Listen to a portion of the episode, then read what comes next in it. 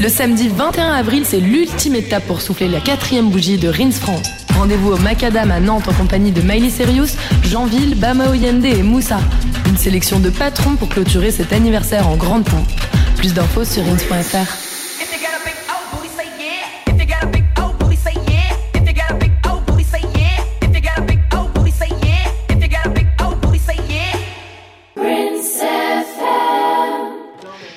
Bonjour, vous êtes en direct dans l'émission Piment, la gifle d'épices pour gâter la sauce. On se retrouve juste après le titre de Winnie Mandela de Carlene Davis. À toutes.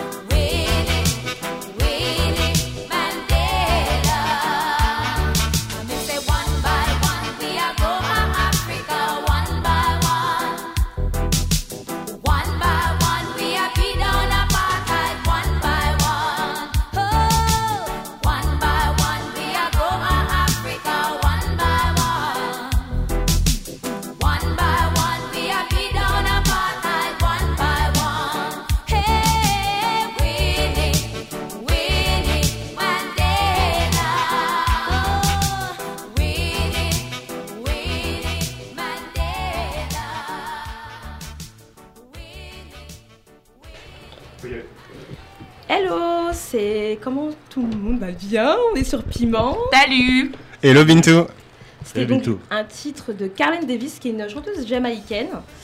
Un titre qui s'appelle Winnie Mandela, évidemment que j'ai choisi en hommage au décès qui est survenu ce lundi de Winnie Mandela, qui est une grande militante sud-africaine de l'ANC, ex-femme de Nelson Mandela. voilà. Comment tout le monde va bien? Chris, on est autour de la table, il y a Chris. Comment ça va Chris? Hello Bintou, ça va? Ouais. Il y a Célia. Salut Bintou, comment ça va? Bien. Et il y a Élisée, qui est euh, euh, un nouveau venu dans le, collectif. Venu dans le collectif, alors Salut Bienvenue Élisée, ça va? Élisée, ça va? Welcome tu vas bien? Ouais, ça va bien, ça va bien. Merci de m'avoir invité. Et euh, franchement, vous mettez la pression là. Merci d'être là déjà. Merci d'être là, ouais. Alors, qu'est-ce que vous avez fait euh, depuis 15 euh, jours? Bah écoute, boulot, j'ai bingé beaucoup. J'étais pas mal en déplacement, donc j'ai fait que regarder des séries, pas de sport. Je suis je suis en mode blouseuse là. Il y a le soleil là, ça va, il y a le soleil. Non mais là, là je me reprends là. Là c'est bon, c'est bon, Et toi Chris, qu'est-ce que qu'est-ce que t'as fait depuis 15 jours? Euh, Ben moi j'ai subi les grèves. Hein. j'ai subi les grèves, voilà. J'étais pris en otage. Voilà, j'étais pris en otage. Et toi Élisée alors, euh, comment ça va Qu'est-ce que t'as ben, fait euh, depuis, que, depuis que t'es pas là en fait bah, Déjà il y a deux semaines enfin trois semaines même, euh, naissance de ma petite nièce. Oh, félicitations. Voilà, ma première nièce en plus après trois oh. neveux. Donc euh, ça fait plaisir. Donc je suis parti la voir euh, il y a deux semaines. Et voilà, sinon, moi, les sports, pas mal en ce moment. Mhm. Et sinon, bah, forcément, hein, subir les grèves aussi. ok, bah du coup, on va tout de suite enchaîner sur. C'est les poivres, non? C'est les poivres. C'est les poivres, jingle. Respectez les gens, bordel de merde là, ça se fait pas, on est assez fatigué. On est fatigué, les nerfs sont tendus. Les nerfs sont tendus. Alors, les nerfs sont tendus. Qu'est-ce qui vous a tendu les nerfs, les gens? Qui commence? Élisée? Élisée. Alors, jette-toi dans la sauce. Vas-y. je me jette. Euh, donc moi, ce qui m'a tendu les nerfs cette semaine, euh, c'est, euh, je sais pas si vous en avez entendu parler, Faith Lincecum, donc la, l'infirmière californienne, l'infirmière californienne, euh, qui a été euh, virée suite à son commentaire sur Facebook par rapport au décès mm. de Stephen Clark, qui a été euh, littéralement exécuté par la police, par la police de Sacramento. Donc il a reçu 20, enfin il a, il a été, on, a tiré 20 balles, il en a reçu 8 et dans le dos. Et donc dans son commentaire, elle a dit qu'il méritait de mourir donc il méritait d'être exécuté alors qu'il avait juste un téléphone dans la main et qu'il était de dos. Qui dit ça Qui dit ça? Euh, Faith Nancy c'est ce qu'elle a dit, qui méritait de mourir. D'accord. Donc suite à son commentaire, elle a été virée par euh, l'hôpital où elle travaillait. Mais encore heureux. Hein. Ouais, ouais, on est d'accord. Donc euh, jusqu'ici tout va bien. Mais franchement, elle a vraiment eu l'audace, le culot. Ah ouais, là. Trouvez le terme que vous voulez. De faire une campagne GoFundMe. GoFundMe for what? Pour qu'on subvienne à ses besoins en fait. le, respect, il est mort. C'est ça, c'est ça. Et donc, euh, elle a demandé 25 000 dollars dans sa campagne. Ah ouais, mais elle les a pas eu. Elle en a eu 50 000. Elle La vérité qu'elle les a eu. Ah, elle en a eu 27 000. Elle en a eu 27 000 en 5 jours. En 5 jours. En 5 jours. Tu vois un peu comment ils se soutiennent entre eux Attendez 652 donateurs. Et euh, il y a le plus gros don, il faisait 1000 dollars. Bah oui, 600. Oh putain. 1000 dollars le plus gros don, j'en ai, ai compté 3 parce que j'ai vérifié un par un et tout. J'en ai compté 3 qui faisaient 500. Et franchement, au moins une, au moins une centaine qui faisaient au moins 100 dollars. C'est un truc de fou. Voilà. Donc euh, voilà ce qui m'a attendu. Donc en fait, c'est lucratif euh, de, de, dire des insultes racistes, d'encourager des crimes racistes et euh, en plus, tu fais des sous en fait. Ouais, c'est en fait, ils besoin d'aller bosser. Ils ont tu fais 27 000 eux, dollars. faire du buzz. tu fais 27 000 boules, euh, salaire annuel. Euh, non, mais en 5 jours. En 5 jours. 650 personnes. Ils, ils ont pour, enfin pouvoir d'achat quand même. 650 divisé par 25, 27 000, ça fait beaucoup, non? Ouais, c'est Non, ils ont mis beaucoup en fait, les gars. C'est pas un euro, tu vois. C'est pas un euro qu'ils ont mis, c'est beaucoup plus. Ah, quand même, quand même. Ok, et toi, euh, du coup, Célia, c'est quoi ton, ton, ton, sel et poivre Alors, mon sel et poivre, j'ai un petit peu de mal à trouver. Hein. En ce moment, j'ai du mal avec les sel et poivre, mais il y en a, il y en a tellement que. il y a du sel partout. il y a du sel et du poivre partout.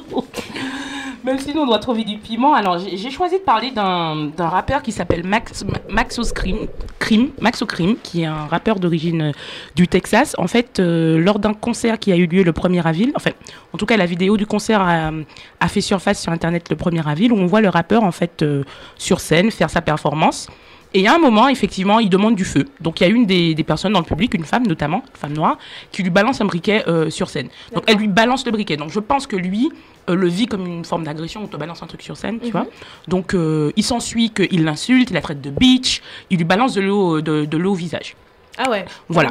Donc déjà, ça- il y a une altercation en fait entre, si tu veux, la personne qui performe, qui est le, qui est le rappeur Max O'Crim, Mhm. et, euh, et cette jeune femme euh, qui s'appelle, euh, euh, j'ai plus son nom, je suis désolée. Mhm. Et, euh, et mon seul épreuve, il est où en fait Il est plus loin que ça, c'est-à-dire que il demande en fait euh, à la sécurité donc de, de, de, de, de faire sortir cette personne, donc cette femme.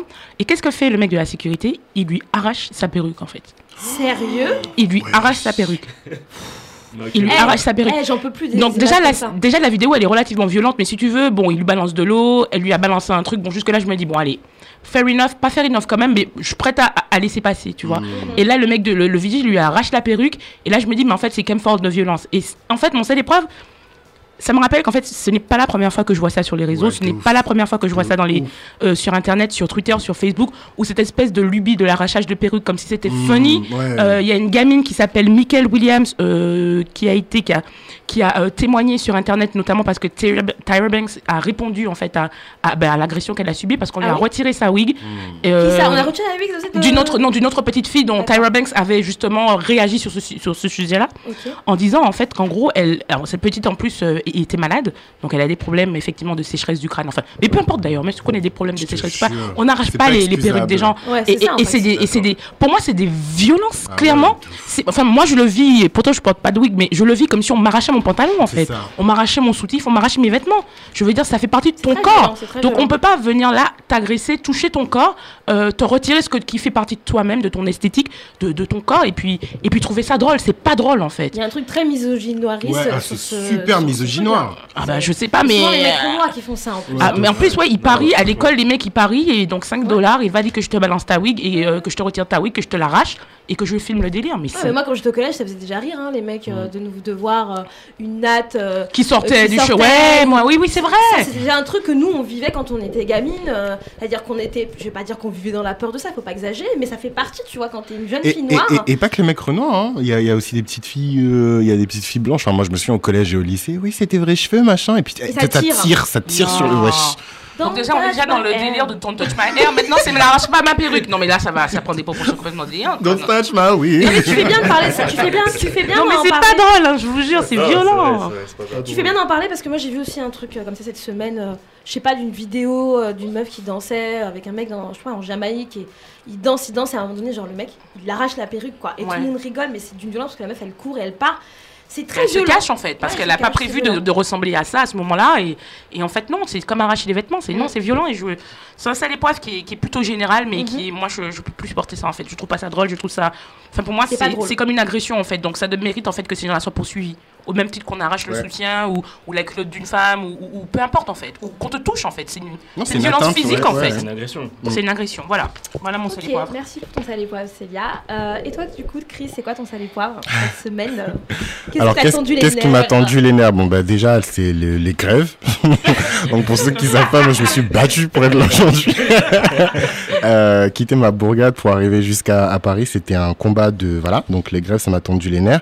Et un autre truc qui m'a tendu les c'est un sel un peu. euh, un sel et poivre un peu, un peu tropical. euh, sel rose, euh, du lac rose, de, tu vois. voilà, c'est c'est un Sénégal sel. Ouais, du Sénégal. C'est un, un sel un peu africain. En fait, c'est c'est. Fabrice, c'est Fabrice Saoignon qui qui en fait qui est un businessman. Il a monté le groupe Vaudou.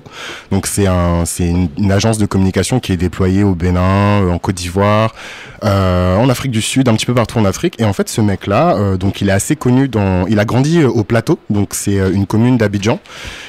Et il est assez connu en fait dans dans bah, dans, dans cette commune là. Et en fait, il a décidé de devenir maire euh, de la commune du Plateau. Donc, il s'est présenté et donc il est en compétition contre le maire sortant qui est là depuis 40 ans. Euh, Je je, je sais plus euh, de de de quelle ethnie il est, mais bon, c'est pas important.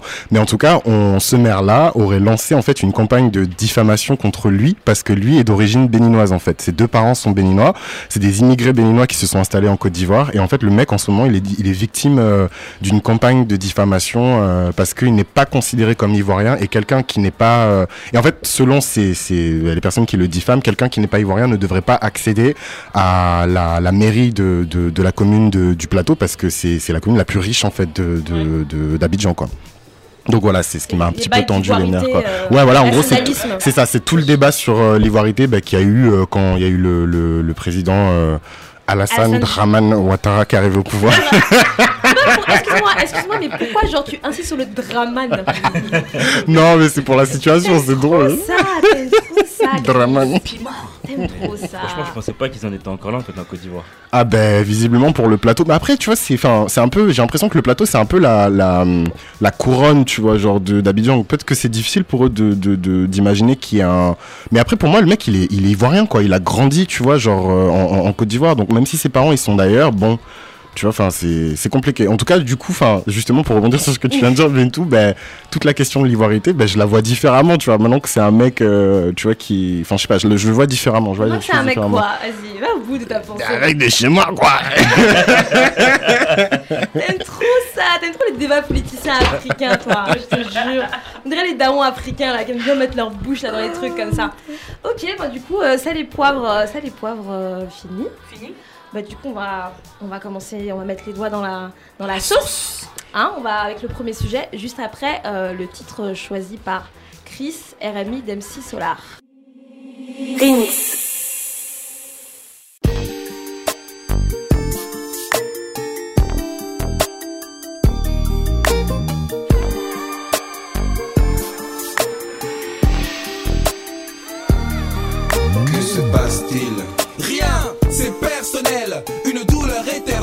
Je ne partageais qu'avec le ciel. Le monstre aux yeux verts, synonyme de la jalousie. Taxe l'eau du Sahel, juste pour remplir son jacuzzi.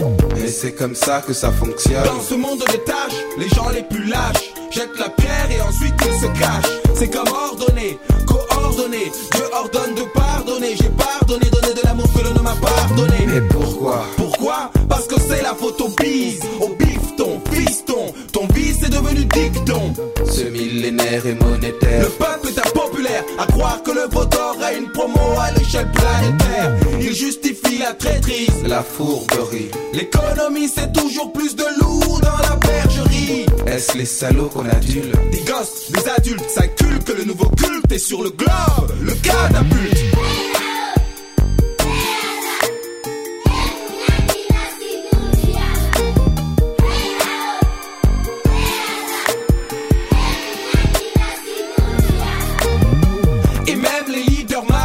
Font vendre des casquettes, des baskets. Une religion de supermarket.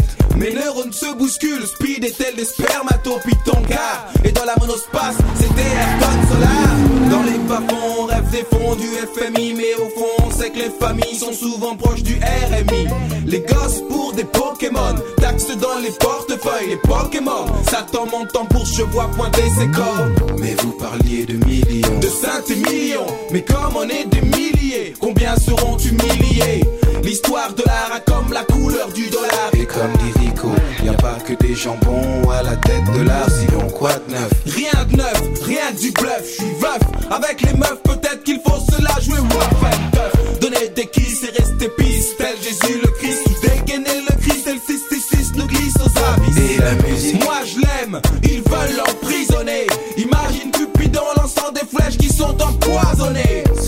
C'est un espace de liberté. On plage dans un coin des clous, des clowns de clous, des clowns, des clans de nains de jardin. Voilà pourquoi je me place toujours face à Ponce Pilate. Ricoche sur le beat comme sur de l'aube, le vers la pierre plate. Lance sur tes psaumes, sur l'étendard du gnome. Sans chrome, avec au cœur du boom. Dans leur home. Dans les bas-fonds, on rêve des fonds du FMI, mais au fond,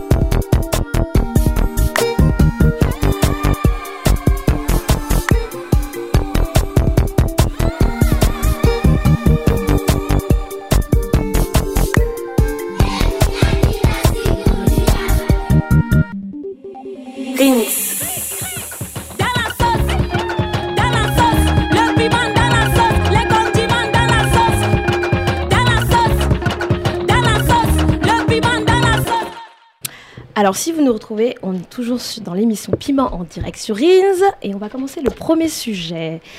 Alors, vous savez qu'en France métropolitaine, actuellement, il y a un mouvement social assez puissant euh, à travers des grèves dans le secteur public et en particulier dans les transports avec les cheminots. Donc, dans les médias, dans les conversations, le débat se cristallise sur les acquis sociaux, les privilèges et autour de ce fameux mot de l'assistanat dont bénéficieraient les fonctionnaires ou les cheminots. La France est un pays qui a une histoire de l'État-providence très forte. La sécurité sociale, les congés payés sont des acquis qui existent depuis la moitié du XXe siècle. Cet État-providence, dans son discours, entend pallier aux inégalités sociales, apporter plus d'équité, permettre la redistribution des richesses et permettre aussi l'ascension sociale. Bon, ça, c'est le discours. Mais face à, l'échec du modèle social français, mis en brèche par les politiques libérales, la figure de l'assisté est devenue le responsable de l'échec économique de ce pays depuis 30 ans. Dans un sondage d'ailleurs euh, du Secours catholique en 2017 sur les moyens de lutter contre la pauvreté, la première réponse qui arrive quand on leur demande aux gens, ils disent que en priorité, il faudrait lutter contre la fraude sociale, mieux cibler les aides. C'est connu, hein, c'est en tapant sur les pauvres qu'on va faire avancer le pays, hein, évidemment. Ce discours, en fait, se couple depuis plus de 30 ans avec celui de la lutte contre l'immigration. En filigrane, évidemment, cette fameuse phrase, sortie il y a, je crois, 25 ans, on ne peut pas accueillir toute la, la misère du monde. La figure de l'immigré africain est suspectée de profiter de la France, de profiter des aides sociales, de la CAF, des allocations familiales, bref. On dirait bien que le noir, l'arabe, le racisé, comme vous voulez, c'est devenu l'assisté par excellence. D'ailleurs, aux États-Unis, les études ont été faites, et il y a même un exemple très particulier qui est la figure de la welfare mother. Elle n'est pas là, Rhoda, pour me, pour me corriger. Mais c'est un peu la, voilà, la femme, la mère noire euh, assistée, qui est un peu droguée aux allocations, aux aides de l'État, et qui ne sait pas s'occuper de ses enfants. Euh, donc ça, c'est une figure qui a été très analysée dans les études sociologiques aux États-Unis. Et je pense qu'on peut un peu y retrouver des similitudes en France, notamment quand on entend les discours, par exemple, de- d'un président, de président Macron qui parle de limiter, par exemple, le nombre d'enfants des femmes africaines. mais- Ça nous fait penser à ça. Donc le discours sur l'assistanat est extrêmement bien rodé. L'État nous aiderait, l'État serait généreux, un généreux donateur, et du coup, l'injonction à la gratitude nous est faite. Dans le même temps, on entend ces mêmes discours sur l'assistanat fleurir lorsque certains départements plus basanés que d'autres décident de déconstruire le discours et pointent surtout les failles de l'État. Du coup, le débat d'aujourd'hui, le piment dans la sauce d'aujourd'hui, ce serait se dire, est-ce que sous ce discours-là, en France, en 2018, est-ce que nous, les Noirs, les Arabes, est-ce que on raflerait d'une certaine façon toutes les aides de l'État de façon illégale, de façon inéquitable? Est-ce que en fait, on est des assistés, en fait? Des assistés sauvés par les aides de l'État? Merci les allocs. Sans eux, on ne serait pas assis là. Bah, la première question que je vais vous poser vraiment de façon très banale, c'est euh, du coup, euh, est-ce que euh, vous ici autour de la table, est-ce que vous avez bénéficié de ce qu'on appelle les aides de l'État, de la main généreuse de l'État euh, Providence français? Alors je vais commencer peut-être par Chris. Est-ce que tu es un assisté As-tu bénéficié de l'assistanat de l'État Non mais c'est- super drôle en plus cette question parce que euh, je, en, en grandissant je me déconstruis euh, bah, au fur et à mesure et je me rends compte que pendant longtemps je, bah, moi personnellement, très personnellement, j'ai bénéficié euh, de, de certaines, euh, voilà, de certaines aides de, de l'État. hein, pas Ah ouais le dire, mais pendant longtemps j'ai eu honte de le dire et je me sentais coupable en fait, tu vois. Et, euh, et, euh, T'as bénéficié voilà. de quelle aide de l'État justement Euh, Dis-nous tout. Fais-nous tout, le- fais-nous tout le CV s'il te Non, mais plaît. genre, enfin, des aides de l'État, enfin, Ah, je, vas-y. je suis boursier. je suis, non, mais je suis boursier sur critères sociaux, donc voilà, c'est un système de, de, de, de, de bourse qui est octroyé par le ministère de l'Éducation supérieure, en fait, en fonction des revenus de tes parents. Euh, donc voilà, du coup, euh, c'est, mais c'est un truc qui est assez, enfin, J'irai pas jusqu'à dire que c'est standardisé. Peut-être que moi, c'est les personnes que j'ai côtoyées qui, qui boursiers aussi. Mais euh, voilà, je sais que ça touche euh, une, euh, une, une, couche de la population qui est plus large quand même que lorsqu'on parle d'autres aides, par exemple. Je pense aux aides qu'on octroie aux, mères célibataires ou alors les, aides qu'on octroie. Enfin, voilà, c'est, je pense que c'est. Je suis boursier, mais il y a plein d'autres gens qui sont, qui sont, boursiers. D'accord. Euh, et toi, Célia, est-ce Bah- que tu es une assistée Euh, As-tu été une assistée Je ne sais pas quoi répondre à cette question parce que déjà moi le mot, vaste. le mot assister me dérange beaucoup. Mais Mhm. pour répondre à ta question de manière assez simple, oui, moi euh, j'ai été bourse, boursière. Le seul truc dont je me souviens, c'est que j'ai eu l'APL, mais ça apparemment euh, tout le monde le tout, tout le monde peut le percevoir, peu importe les revenus euh, familiaux, il me semble. Non, je me pense semble. que Ah ouais Oui, c'est c'est pas sur critère. Alors moi j'ai été boursière, boursière échelon zéro. C'est-à-dire que tu as le statut mais t'as pas les sous.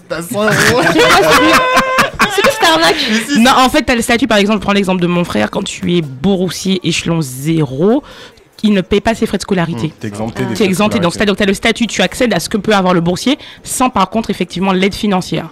Mais c'est déjà des trucs de ouf, hein, euh, le, le, le, le statut de. Enfin, en tout cas, je sais qu'il y avait pas mal de moi de- d'activités extrascolaires, euh, euh, les bibliothèques, tu vois, quand t'es Ouais. étudiant. En fait, quand t'es boursier, il y a plein de trucs qui sautent. Enfin, Ouais. quand- voilà. En tout cas, oui, donc le statut, je, en tout cas que je me souvienne, hein, de que je me souvienne, euh, ça, ça fait longtemps, hein, parce que du Ouais, coup, euh, fait longtemps que je suis plus assistée. C'est Ah, maintenant. comme ça. mais, euh, mais si tu veux, en fait, je voulais quand même revenir sur, euh, sur la question en fait du mot euh, de l'assistanat, quand même, qui est assez problématique. Mhm. Euh, la question, est-ce que la question qui divise effectivement, c'est de dire est-ce qu'on est assisté Euh, Le débat, c'est entre ceux qui bossent et ceux qui bosseraient pas, ou qui profitent des allocs, tu vois. Ça remet en fait, comme tu as dit, en question la question euh, de l'État-providence. Euh, mais en fait, c'est comme si Éli- et, et pas Élisée, pardon, mais Chris le disait. En fait, les assistés sont au fond responsables de leur situation. Il avait honte en fait de dire qu'il utilise. Alors qu'en fait, l'assistanat, c'est mais c'est c'est pas de l'assistanat en fait, c'est de la solidarité. Mm.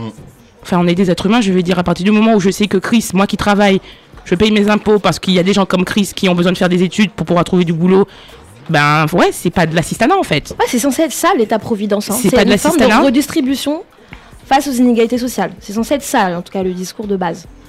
En fait, c'est comme s'ils ont, enfin, on aurait choisi avec la complicité de l'État de mettre, euh, d'avoir un mode de vie en fait qui, où en fait ton mode de vie euh, consiste à bénéficier des prestations sociales quoi, Voilà. au lieu de travailler en fait, tu vois. Para- Parasite. Et en fait, c'est ça l'assistanat. L'assistanat, c'est vraiment le côté négatif du truc. Mm. Or que pour moi, il n'y a pas d'assistanat en fait. Il y a juste de la solidarité. Pour toi, c'est pas négatif, du coup? Non. Et toi, du coup, Élisée, euh, est-ce que tu euh, as bénéficié euh, de l'aide de l'État-providence français euh, Es-tu un assisté? Non, Où non, as-tu été? tout. Euh, Non. j'ai envie de dire, euh, ouais, quand même. Hein. Vous êtes déjà euh, famille, nom- famille nombreuse, donc euh, 7 enfants, donc euh, forcément ça veut dire euh, allocation familiale. Après, euh, ouais, j'étais j'étais boursier aussi. Et, euh, mais il faut aussi quand même dire qu'il y a une notion de mérite. Par exemple, euh, j'ai bénéficié euh, pour le lycée d'une bourse de mérite parce que j'avais eu plus de 15 de moyenne euh, au brevet. Beau gosse. Voilà. Yeah. il, y a, il, y a, il, faut, il y a ça aussi à prendre en compte. Donc, euh, ok, euh, on, on nous aide. Ok, c'est c'est une rampe de lancement qu'on n'aurait pas eu. Une rampe de Ouais. lancement, intéressant quand même. Enfin, moi, Mhm. c'est comme ça que je vois, que je vois ça, du moins. Ouais, c'est une, rampe- aussi. une rampe de lancement qu'on n'aurait pas eu euh, via nos familles, via notre patrimoine. Mais euh, si on l'utilise bien, bah, voilà, c'est ça le principe, c'est qu'on l'utilise bien et qu'ensuite on va de nos propres ailes, à mon sens. D'accord. Et du coup, euh, est-ce que du coup, vous pensez que grâce, à, grâce du coup à ces aides qui sont ce que tu viens de dire, des rampes de lancement, est-ce que vous pensez que ça vous a aidé et est-ce que vous êtes, est-ce que vous vous sentez euh, redevable d'une certaine façon en fait euh, à, à ces aides qui ont pu être mises en place pour vous aider justement à évoluer socialement dans vos vies Je sais pas, Mais quand tu parles des, des aides, est-ce que, est-ce que ça nous a aidé? Ben oui, je pense. Il faut demander à ma mère. Je pense que ça nous a aidé. En tout cas, ça nous a facilité des choses. Euh, ça nous a forcément aidé parce que si on nous a versé, c'est parce qu'il y a des gens qui ont considéré qu'on en avait besoin et si on les a perçus, c'est qu'on en avait besoin. Donc il y a pas sur la question de savoir est-ce que ça nous a aidé. Ben oui, ça a peut-être permis à ma mère de de nous acheter, euh, ben je sais pas, des bouquins, des trucs, des machins, etc. Donc mais la question, tu vois, est-ce que ça nous a aidé? Est-ce qu'on se sent redevable? Tu vois, quand tu me que- dis voilà. ça, Est-ce que tu te sens redevable? Est-ce que quand tu me dis ça, ça me fait penser à quoi? Ça me fait pen- Moi, je suis. Tu vois, la, la question de l'assistanat, euh, avant même que je pense personnellement, quand on a lancé le sujet à l'assistanat, euh, moi en tant qu'individu, tu vois, je me suis dit, mais en fait, mais même moi, mon, même mon pays, en fait, la Martinique, on est des assistés. On est un peuple d'assistés, tu vois. De manière individuelle, je le, je le, je l'ai, je l'ai même pas compris de manière individuelle, je l'ai compris en fait de manière collective. Parce qu'aujourd'hui, effectivement, à la question que tu dis, ben, est-ce que, est-ce que ça nous, ben, l'assistanat en Martinique, c'est vraiment un mythe en fait euh, qui est complètement ancré comme quoi en fait effectivement euh, dans un pays effectivement où euh, il y a un quart des, acti- des actifs qui sont qui sont fonctionnaires, ah ben euh, et que l'État dépenserait une certaine somme euh, euh, pour les Antilles, ben on serait désassisté en fait. Mhm. Donc il y a cette question-là, euh, la question collective tout de suite, c'est- vraiment ce qui m'a, ce qui m'a, ce qui, ce Qui re- fait penser qui m'a fait penser en fait, voilà.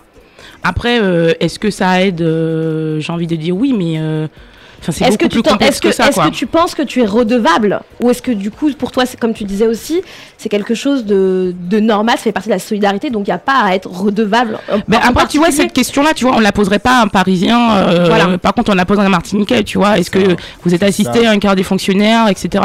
Alors que oh, la ville de Paris, elle coûte extrêmement cher. Enfin, je veux dire, les monuments, l'éclairage, la culture, les transports, euh, le système de transport en Martinique est merdique. Il coûte pas euh, 0,5% de ce qui peut coûter à Paris. Et cette question-là ne se pose pas à Paris, en fait. Donc, la question de l'assistanat, en fait, elle est souvent en fonction de qui perçoit le qui perçoit l'aide en fait et en Martinique en question bah comme on est euh, des on est loin on, on, on n'a pas une économie euh, qui est hyper forte on n'est pas une puissance mondiale on- et puis parce qu'on est on, on est des, des, des Français de seconde des- zone en fait Surtout parce qu'on est des noirs un peu. voilà on est des Français de seconde On ne zone poserait pas la question euh, aux gens, aux gens de la Creuse, par la exemple. Bah oui. Ça va.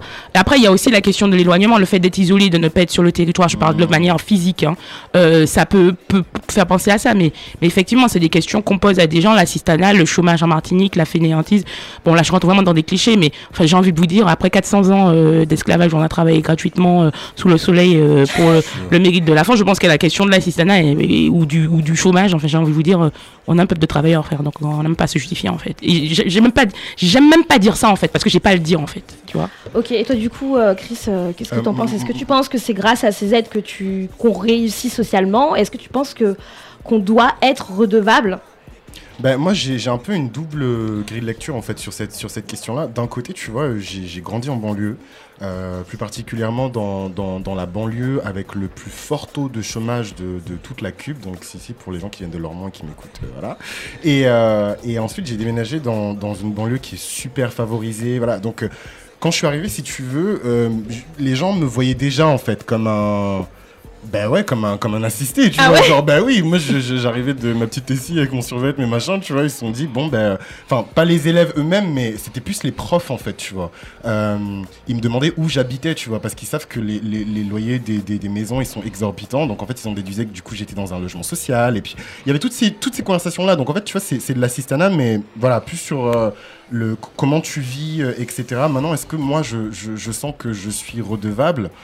Ben, je, je- c'est compliqué en fait. Enfin, mon- pff, je, je me sens pas, je me sens pas redevable, mais je me dis que si les choses avaient été autrement, maintenant que j'ai vu entre guillemets, hein, parce que je, suis pas encore riche, mais que j'ai vu l'autre côté, tu vois, l'autre côté, tu vois, ben je me dis comment est-ce que j'aurais pu avoir le quart des opportunités que j'ai maintenant si j'étais resté, euh, tu vois. euh, T'as pas, pas- t'as pas été aidé, c'est ça? Ben ouais, Ah ouais c'est ça, tu vois. Enfin, du coup, C'est comme ça que tu ressens le truc, toi. bah, bah ouais, quand je vois à quel point, tu vois, enfin, tu vois, je- je- tout simplement, tu vois, genre, il y a pas longtemps, j'étais, enfin, bah, j'étais à Bordeaux euh, la semaine dernière, tu vois, et je me suis rendu compte, et sur- pour rebondir aussi sur le sujet qu'on a eu sur le territoire, comment dans, dans, dans ces banlieues-là, tu vois, euh, tout est au même endroit, tu vois, les écoles, les équipements euh, sportifs, les machins, tout, tout est concentré au même endroit, tu vois. Du coup, en fait, tu fais des tours en rond et tu, tu sors jamais de, de, de ta banlieue, tu vois. Et, et je me dis, encore une fois, le quart des opportunités que j'ai eues après, ben, je sais pas si j'en aurais eu autant, tu vois. Si... Donc, euh, bah ouais, quelque part, je me, je me sens redevable. D'accord. Et toi, Élisée, du coup? Quel est ton Euh, si ressenti? personnellement je me sens redevable, hmm, je sais pas si on peut dire ça comme ça. Après, je me dis que j'ai bénéficié de certains éléments d'un système qui étaient là et euh, enfin j'ai pas profité quoi. C'était là, c'était les procédures euh, légales entre guillemets. Même titre que tu Et, payes tes euh, impôts et tu payes la TVA en fait. Attends, arrête de spoiler. Sorry Euh, voilà, exactement. Mais après, dans tous les cas, au final, tu rends 20% de ton argent à l'État, quoi qu'il en soit, puisque tu payes la, la TVA. Et euh, ensuite, euh, tu travailles, tu te crées une situation, tu payes des impôts, et toi-même, tu alimentes le système. Donc, euh, ok, tu as, contribué à un moment donné, enfin, tu as, plus pioché à un moment donné, mais à un autre moment, tu contribues. Donc, euh, c'est juste une roue qui tourne. Et puis, euh, les gens qui critiquent, qui critiquent, qui critiquent, on en parle quand ils goûteront aux joies du chômage ou autre, et verront ce que ça donne de vivre avec un RSA ou des trucs comme ça. Quoi. Clairement. Parce qu'il faut pouvoir parler, enfin, il faut pouvoir connaître pour parler, à mon sens. En même temps, on a l'impression justement que derrière ce discours-là, c'est comme si c'était un truc en plus, un truc de fou que l'État ferait. C'est-à-dire que l'État euh, a un discours où il va dire j'investis, je crée des zones euh, ZEP. Euh, moi, j'étais par exemple en collège euh, ZEP. Pareil, pareil, pareil. Il crée des zones spécifiques pour aider des choses, des, des- des endroits, des territoires ou des personnes spécifiques, comme si c'était un, un- un généreux donateur. Mais par exemple, si tu prends la question, euh, oui, euh, quand on était enfant, on était, on avait les allocations familiales ou enfin nos parents en tout cas avaient ça. Et j'ai l'impression, moi en tout cas, que ça efface aussi d'une certaine façon. Ce qui, ce qui, ce qui n'est pas en fait l'aide de l'État, mais par exemple le sacrifice de nos parents aussi. Ouais, En tant qu'immigrés, eux sont venus point. ici. Et du coup, euh, c'est quoi, c'est quoi leur rôle? Comment leur rôle il est, il est, il est, il est mis en valeur en fait dans, de- dans ce discours de réussite ou d'ascension sociale que qu'on qu'on pourrait avoir J'ai l'impression, enfin, je sais pas, qu'est-ce que vous en pensez vous? Moi, je te, je te donne raison, hein, parce que enfin, je suis pas dans ma réussite euh, républicaine. Euh, franchement, tu peux pas enlever ma mère ou, ou mes sœurs. Par exemple, j'ai parlé plutôt de, de mon brevet où j'ai eu plus de 15 de moyenne. Euh, S'il n'y avait pas eu ma grande sœur pour me pour m'élaborer un programme de révision, tout ça, tout ça, le résultat n'aurait pas été le même. Mm. Évidemment, a priori, évidemment que j'aurais mon brevet, mais est-ce que j'aurais les mêmes grosses notes? Je pense pas. Donc, est-ce que euh, est-ce qu'il faut enlever le mérite des, des gens qui sont au quotidien avec toi, qui t'accompagnent et, et qui au, au final construisent la personne que t'es? Je pense que ça c'est carrément injuste. Vas-y, Chris, Moi, qu'est-ce que tu moi- moi, je veux juste euh, retirer en direct ma redevabilité en fait. Ah bon? Euh, ouais, Ah, ouais, d- ouais. Tout de suite, déjà. Disclaimer. Ouais, ouais, disclaimer.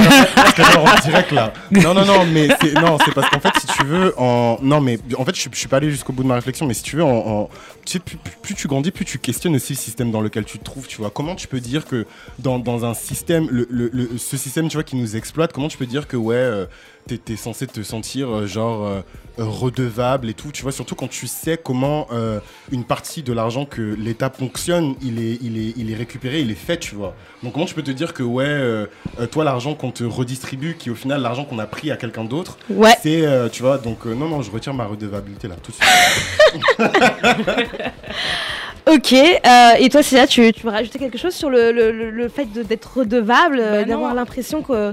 Non, pour moi, pour moi, euh, on n'est pas redevable. Enfin, il y a pas, y a- y a- pour moi, c'est de la solidarité en fait. Donc, je veux dire, demain, c'est comme si je faisais un, un enfant et me dit et que je lui disais qu'il m'était redevable en fait. Je veux dire, c'est de la solidarité.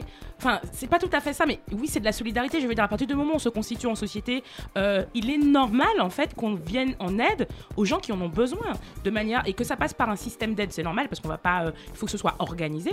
Donc, ça passe par un système d'aide, de prestations, d'allocations, de RSA, de RMI. En France, il y a 7 millions, il y a 8 millions euh, de pauvres en fait. Donc ces gens-là, ça veut dire quoi euh, Ça veut dire qu'ils sont redevables, ils sont redevables de rien du tout. À la fin de la journée, ils doivent boire, manger et se soigner. Donc c'est pas une question de redevabilité. Moi, je me suis redevable de personne et eux ne me sont pas redevables non plus en fait. Donc il, s'agit en fait de solidarité. Non, mais ils ne sont redevables Oui, de mais personne. c'est c'est intéressant ce que tu dis, mais du coup, enfin, pourquoi il y a ce discours-là alors Du coup, enfin, d'où vient ce discours-là et pourquoi ce discours-là Parce est que c'est un pointé discours vers des gens comme nous? Parce que c'est un discours anti-pauvre en fait. Les, on- les pauvres en fait, ils sont Mmh. responsables de leur situation. En plus d'être pauvres et de subir la pauvreté, il y a aussi une violence symbolique. Tu es responsable de ta situation, tu es responsable de ton assisté, et si tu es dans cet état-là, c'est parce que tu as décidé de l'être, parce qu'en fait dehors il y a plein de, plein de solutions, comme le mérite soi-disant, pour pouvoir réussir en fait. tu vois? Donc euh, on, va, pas- on va en venir sur ça, Ouais, sur non, le mais voilà, donc euh, moi, est-ce que je me sens redevable? Non. Et est-ce que les gens qui perçoivent des aides, euh, parce que j'en ai perçu, non, ils sont redevables de rien, on est en société. Je pense que, en plus, à l'époque, je veux dire, en France et dans, dans la plupart des religions, alors en tant qu'athée, je prends des. mettez ça entre guillemets, hein, je suis pas une experte, mais je pense que la question de la miséricorde, d'a- d'a- de- d'aider en fait les gens qui ont De des besoins, charité, ouais. la charité, enfin, je veux dire. Je, je sais même pas pourquoi on a cette discussion-là, en Ouais, fait, de c'est la vrai. Bah, on a cette discussion-là parce que parce que il y, a un- il y a un mythe d'un voilà. discours Mais de voilà. l'assistanat et qui, voilà. est, qui est pointé vers certains types de populations ou Et, et certains notamment les territoires. étrangers, etc. Mais ça, on le verra tout à l'heure. Mais enfin, moi, je. On fait une pause justement euh, et on continue le débat euh, tout à l'heure après le titre de Big Sean. MILF.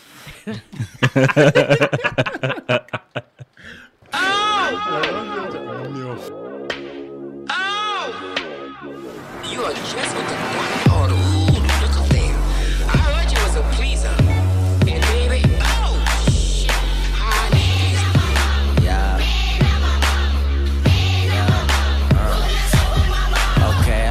some of your mama.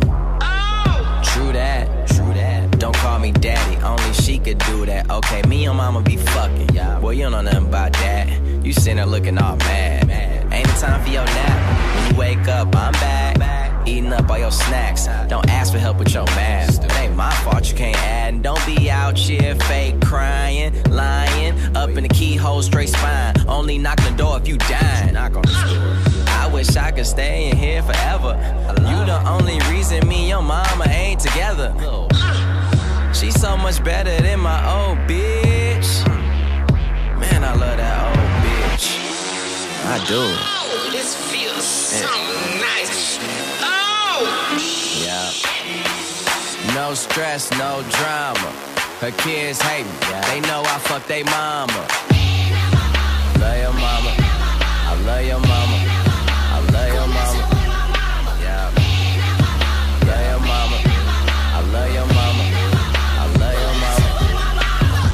She bounce both cheekies while she freak me. Should've known she was kinky. When I walked inside her room and I seen that slinky. Even made me use my pinky. The way she teach me is just so dreamy. Oh god damn man. I cheat on tests, cheat on hoes, I cheat when I can.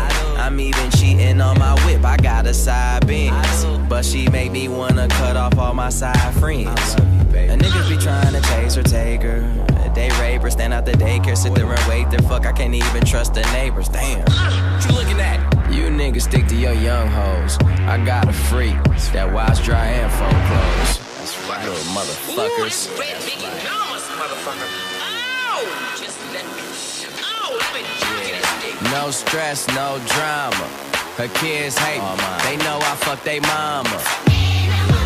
Love your mama. I love your mama.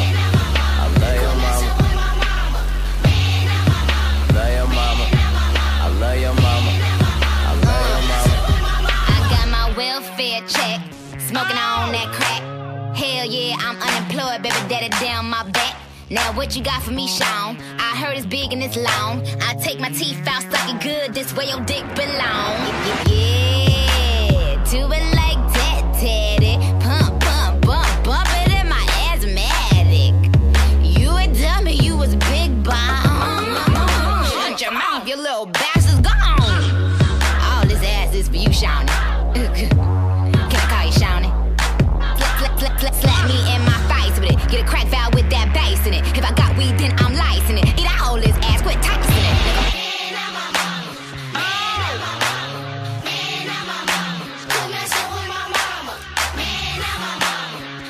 Motherfucker. Trippy. Fucking everybody, mama, nigga. I got your mama all in my line. Bullies all in my nine. Roll it till a time. She ain't yours, she ain't mine. Throw a hundred every time. I think my just lost its mind. Put your mama on that trippy shit. Sipping lean, snort line. Overseas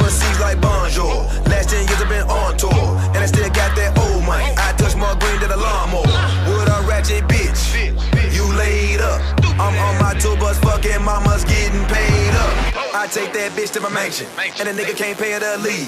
Yo, mama a great head doctor with no PhD. My pocket stuffed with that dough. I made it all in the streets. I might just go to the club and throw it all on the free. Yo, maman. Ben, vous êtes toujours sur, dans l'émission Piment. Euh, donc, on- du coup, on va continuer le, le sujet 1 sur euh, euh, l'assistana, le mythe de l'assistana. Je peux demander un truc? Dis-moi. Parce que j'aime bien ce son. Je voulais savoir, Chris, pourquoi tu l'as choisi? Exactement. non, mais euh, parce que enfin, c'est le verse de Nicki Minaj où justement elle parle de. Elle, elle prend un peu le rôle de la, de la welfare euh, queen et euh, la welfare mother quand elle dit my Got my welfare check. Sipping on that, tu vois, donc c'est pour ça que je, je me suis dit par rapport au sujet, les mères, on, on- on- on dit qu'on vise les Africains, mais c'est surtout les, enfin, les, Les darons en fait qu'on qu'on target, tu vois, donc euh, du coup c'est pour ça que j'ai choisi ce son Ouais, c'est ce que je disais au début quand je disais qu'il y avait un peu cette image-là de la. Ouais, de la welfare queen. Ouais, c'est un, c'est un peu un terme sociologique euh, qui est utilisé dans le cadre euh, américain, mais enfin, on a l'impression un peu que ça, c'est c'est des choses qui peuvent aussi exister en France. Euh, Mmh, ils la, ma- mama La africaine mama euh, africa. à la CAF euh, qui fait la, qui fait la queue euh, à Bobigny. euh, tu vois, c'est vraiment une image qui existe.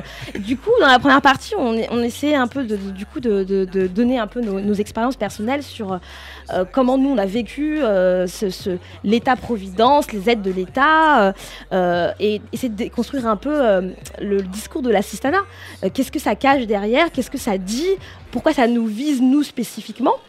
Euh, et, euh, et- et pourquoi aussi ça, ça permet une espèce d'injonction à la, à la gratitude qu'on devrait avoir envers l'État français Et, euh, et Célia disait aussi que euh, elle, ça lui faisait penser à des choses qui étaient plus collectives, au-delà même de nos situations, euh, on va dire, personnelles. Quand on parle, par exemple, des départements euh, euh, d'outre-mer, je sais pas si comment, comment il faut le dire, euh, mais par exemple, ce qui se passe actuellement, par exemple, à Mayotte.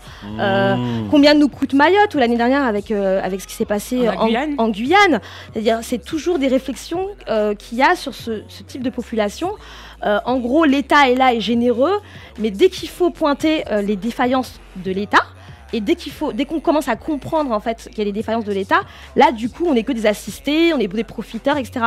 Et en fait la question que je voulais vous poser, c'est que derrière en fait ce discours-là, il y a aussi du coup le mythe de la méritocratie française qui, qui, s'envole. C'est-à-dire le fait que euh, euh, est-ce que, euh, est-ce que la France, en fait, euh, entre guillemets, accomplit sa mission?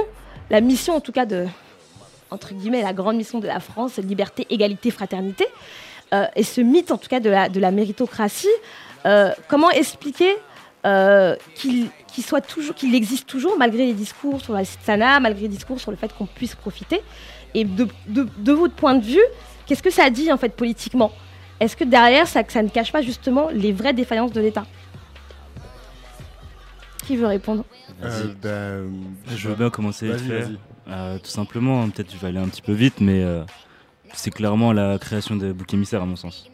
Donc euh, voilà, tu mets la figure de l'immigré, ou si c'est pas l'immigré, du noir ou de l'arabe, qui bosse pas, qui profite, et, euh, et voilà, il y, a- il y a une cible pour le reste de la population. Et du coup, tu parles pas de certains autres problèmes euh, où, où la, la mauvaise gestion est largement flagrante et du coup pas assumée. Quoi. D'accord. Donc soit c'est bouc émissaire pour justement cacher les vrais problèmes. Les vrais gangsters. Voilà.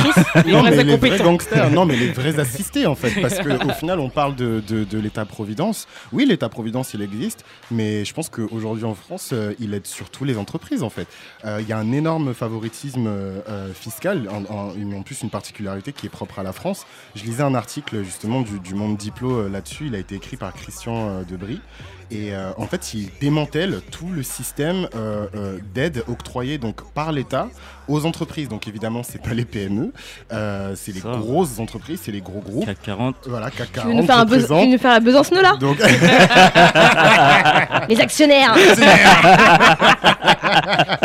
non mais attends, euh, crédit d'impôt pour la, com- euh, pour la compétitivité et l'emploi, euh, les zones franches, euh, l'exonération de la, de la taxe foncière. Et en fait, on se rend compte que l'État-providence, oui, il est là, mais en fait, il, il- il- il- il aide de, de manière disproportionnée des gens qui n'en ont pas forcément euh, Les gens sont subventionnés, euh, ils sont dédommagés pour un oui et pour un non, tu vois, et euh, au final, on, on, on leur tape pas dessus comme on tape sur euh, la figure de, de l'immigré africain. C'est bien connu, Ouais, ce parce que dans un système capitaliste, si tu veux, on a envie d'être puissant et d'être compétitif par rapport aux États-Unis, par exemple, plutôt que d'avoir des gens qui font la queue pour, euh, pour avoir des aides, en fait. Donc, euh, c'est parce que leurs problématiques sont pas à notre niveau. Les problématiques sont euh, plutôt des problématiques Exactement. de représentation et de puissance et de, et, et puis de, de, De souveraineté. faire de l'argent, en fait. Ouais, non, clairement. Donc ce discours pour vous, il sert à, à faire bénéficier ceux que, en tout cas, Chris vient de dire qui sont les vrais assistés, Ouais. en tout cas ceux qui, enfin les capitalistes, euh, etc.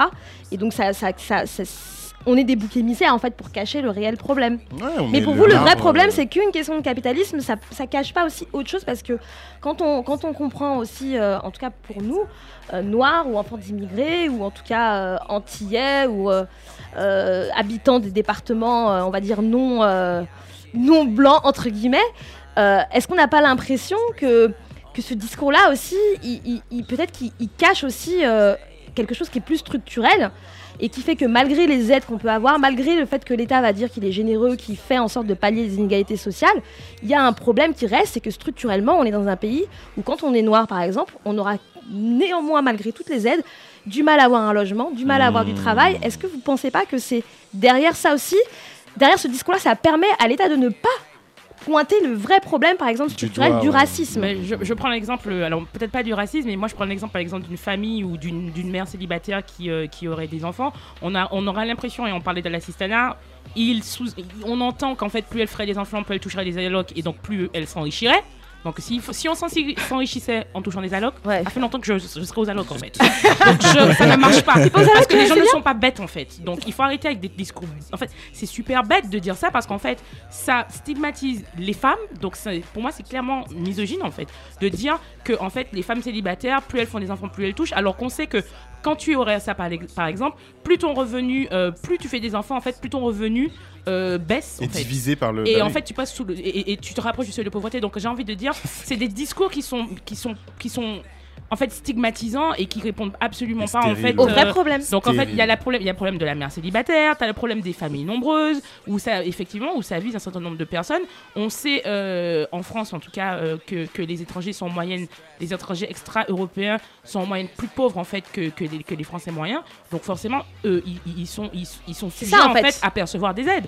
Mais c'est normal en fait, puisqu'ils sont plus pauvres. C'est le principe, non? Oui, mais du coup, ce qui est intéressant, c'est de savoir, enfin, c'est de savoir pourquoi on est plus pauvre en fait déjà aussi. Et c'est là où, enfin, moi, j'ai l'impression que quand on va au fond du sujet, ou qu'en tout cas, on essaye de soulever une partie, le voile de l'hypocrisie, Parce qu'ils occupent des emplois précaires. Les gens, ils sont, il y a plein de. Oui, mais parce que si, parce que peut-être parce que les Noirs ou les Arabes sont aussi parqués dans certains types d'endroits, Mhm. ont du mal à trouver du travail, Mhm. même s'ils sont qualifiés. Enfin, tu vois ce que je veux dire? Il y a- Ouais. il y, a aussi un, un truc qui est pour moi structurel et le fait de, de, de, de parler de méritocratie ou de parler d'assistanat, parce que c'est un peu pour moi le versant de. Le Clairement. discours de la méritocratie, c'est un peu le versant de la, du discours sur l'assistanat. Ouais. C'est de ne pas parler en fait que malgré tout ça, malgré toutes aides, en fait, il restera toujours des problèmes qui sont structurels. Et donc l'État n'a pas besoin du coup de parler euh, des vrais problèmes et, par- et dira bon bah en faisant des, collèges et des lycées ZEP, euh, en donnant telle ou telle aide, ça ira. Mais c'est je veux dire c'est le même problème collectivement. Je sais pas ce que tu en penses toi. euh, je sais pas qui n'a pas répondu. Si c'est Élysée. euh, Ouais, ouais, je veux bien rebondir un petit peu parce que tu parles de, des, des ZEP et tout, mais ça marche pas forcément en fait. Parce Ça que, marche par exemple, euh, et puis euh, même pas, euh, sans parler du fait que ça marche ou pas. Enfin, on peut parler aussi des, des moyens qui sont censés être mis et qui au final se sont retirés. Par exemple, ma copine est prof dans un collège REP à, à Gonesse, François Truffaut, et elle m'expliquait que par exemple ils vont perdre pour l'année prochaine, ils vont perdre 90 heures par semaine. Et donc 90 heures de, de cours par semaine, ça se traduit notamment par trois profs d'appui en moins. Et les profs d'appui d'appui sont ceux notamment qui permettent euh, de mettre en place des demi-groupes ou des cours de soutien à 8 élèves. Mhm. Alors qu'il y a énormément de problèmes dans son collège. Il y a sur environ 500 élèves, il y en a pratiquement un quart qui euh, arrivent à- qui, qui savent pas lire en fait, ou pas écrire. Ah ben, Et pratiquement. Et, et on, leur- on, on- on enlève, on enlève les gens. Des moyens qui- aussi, oui. Qui les aident euh, à rattraper ce retard-là. Et après, on va dire oui, mais voilà, ce sont des assistés, etc. etc. Mais moi, j'ai- j'ai toujours eu l'impression que les aides, euh, de manière grosso modo, hein, je ne suis pas une spécialisée en sociologie ni en économie, mais j'ai toujours eu l'impression que les aides, la façon dont elles étaient distribuées, la façon dont on aidait euh, des, des- des- des personnes ou des endroits ou des territoires qui avaient clairement nécessitent plus d'aide que d'autres, j'ai l'impression que la façon dont on les aidait, c'était non pas pour qu'ils s'en sortent, mais bien pour qu'on puisse payer en fait une sorte de paix sociale en fait. Mmh, pour les faire C'est-à-dire taire. qu'ils viennent, même pas qu'ils se fassent taire, qu'ils puissent boire et manger en fait, Exactement. et qu'ils cassent pas les couilles en fait Mmh. qui puissent juste boire et manger et consommer un peu, acheter leur iPhone, machin, nan, nan, ça les calme en fait. Et derrière, en fait, euh, ben, on peut les, les, les, les, les, les- les élites, les gens qui ont accès à des, écoles, à des espaces où effectivement il y a des vrais leviers pour accéder à des choses qui sont assez importantes puissent en bénéficier en toute tranquillité. C'est vraiment acheter, enfin je ne suis pas du tout une experte en sociologie, mais j'ai toujours eu l'impression que, que c'était une façon en fait de pouvoir en Acheter fait, acheter la paix en fait. Mais c'est ça en fait. Mmh.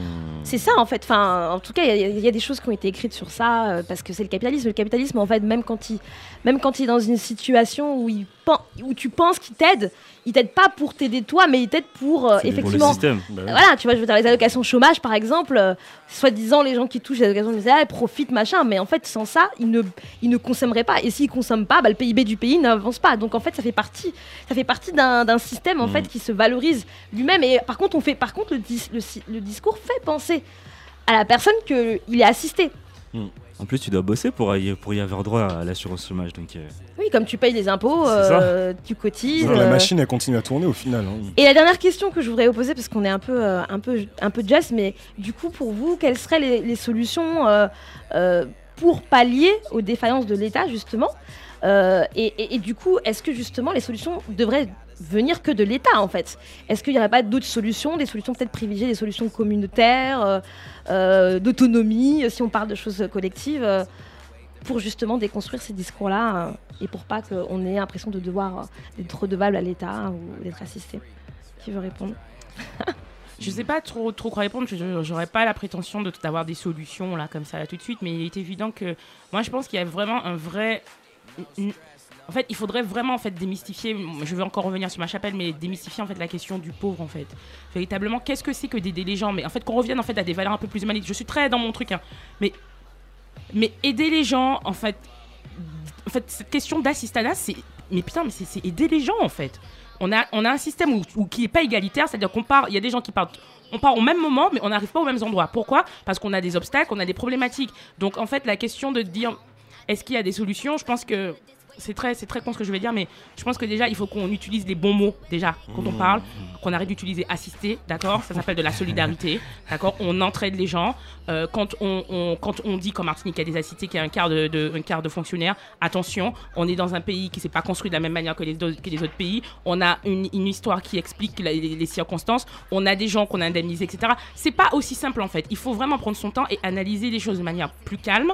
Enfin, plus calme, qu'est-ce que je raconte? De manière plus, plus, plus humaine, en fait. Qu'on voit pas les gens comme des espèces de, déch- de, de petits points euh, euh, qui coûtent ou qui coûtent ou qui rapportent, en fait. Surtout quand on parle, euh, par exemple, des Antilles, excusez-moi, mais bon, vu que la question de la réparation n'a jamais été soulevée. Non, par exemple, par euh, exemple. voilà. Par exemple, par exemple. Je, je, je sais pas si ces aides sont vraiment des aides ou c'est peut-être mais juste voilà, euh, une, forme de compensation, peut-être. t'as un crime- contre l'humanité qui s'exerce, mais à la fin, euh, qu'à 150 ans plus tard, on te dit vous êtes des assistés, wesh les gars, euh, je sais pas. Moi, je, je pareil, je je- j'ai pas prétention à, à, à apporter une solution. euh, voilà, hein, je, je suis pas économiste Est-ce qu'il faut, attendre- faut de l'État aussi? Que d'État des solutions? Ou est-ce que ça peut venir aussi euh, de, de, de- de l'humain, de, ouais, de, de, de la communauté. Moi, je voudrais juste que. je- Enfin, je, trouve que ces problématiques qu'on rencontre, nous, à l'échelle micro, c'est des problématiques que rencontrent certains États africains à l'échelle macro, en fait, tu vois. Genre avec des. des bah, en fait, avec le système financier international, euh, le, le FMI, euh, la Banque mondiale et la manière La dont. soi-disant ils- aide. Voilà, la soi-disant aide. euh, D'ailleurs, il y a un livre qui est super qui s'appelle L'aide mortelle de d'Anguissa Moyo qui en parle.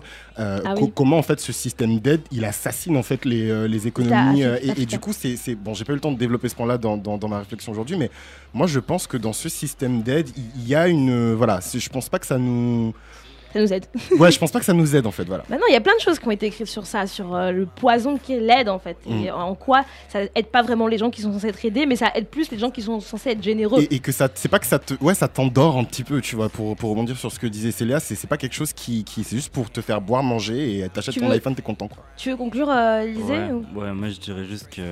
Enfin, poser une question. Est-ce que c'est vraiment une aide pour euh, t'aider à te lever et à ensuite courir ou est-ce que c'est juste une béquille qui fait de toi en fait un handicapé euh, tout le temps quoi Aïe Mort Aïe On va sur ces mots.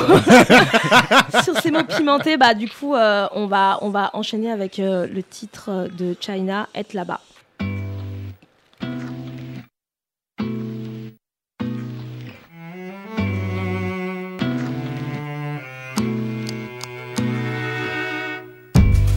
Je pense tu sais. Faut pas lutter quand on ne sent pas. Si on n'est pas satisfait, il faut qu'on bouge de là. Vers un endroit qui nous fait rêver. Au lieu de rester faire les 100 pas. Si on commence à étouffer, j'ai besoin. Pourquoi pas être là-bas, vivre là-bas, juste là-bas. Toi et moi, c'est pas une mauvaise idée. Être là-bas, vivre là-bas, juste là-bas. Toi et moi, c'est pas une mauvaise idée. Être là-bas, vivre là-bas, juste là-bas. Toi et moi, c'est pas une mauvaise idée.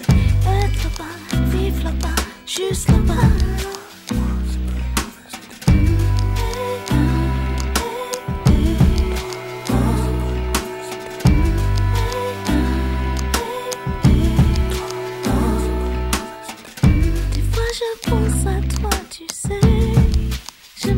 Ça finisse comme ça. Puis je pense à m'évader, tout oublier. Que tu effaces enfin ton passé. Tes mauvais souvenirs loin de moi. Que tu aies fini d'hésiter. Que tu me dises on s'en va, vive là-bas. C'est pas une mauvaise idée. Là-bas, là-bas, juste là-bas. Toi et moi, c'est pas une pictures come up.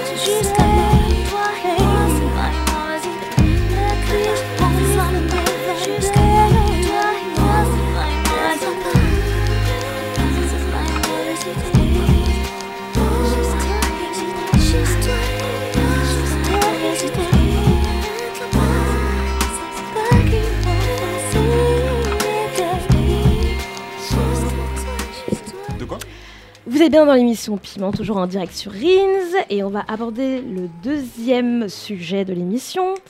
Voyage en Baptouni. oui, les gens.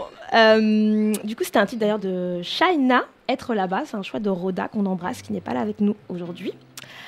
Alors, du coup, la France, en fait, euh, est considérée comme THE pays des congés payés et des vacances.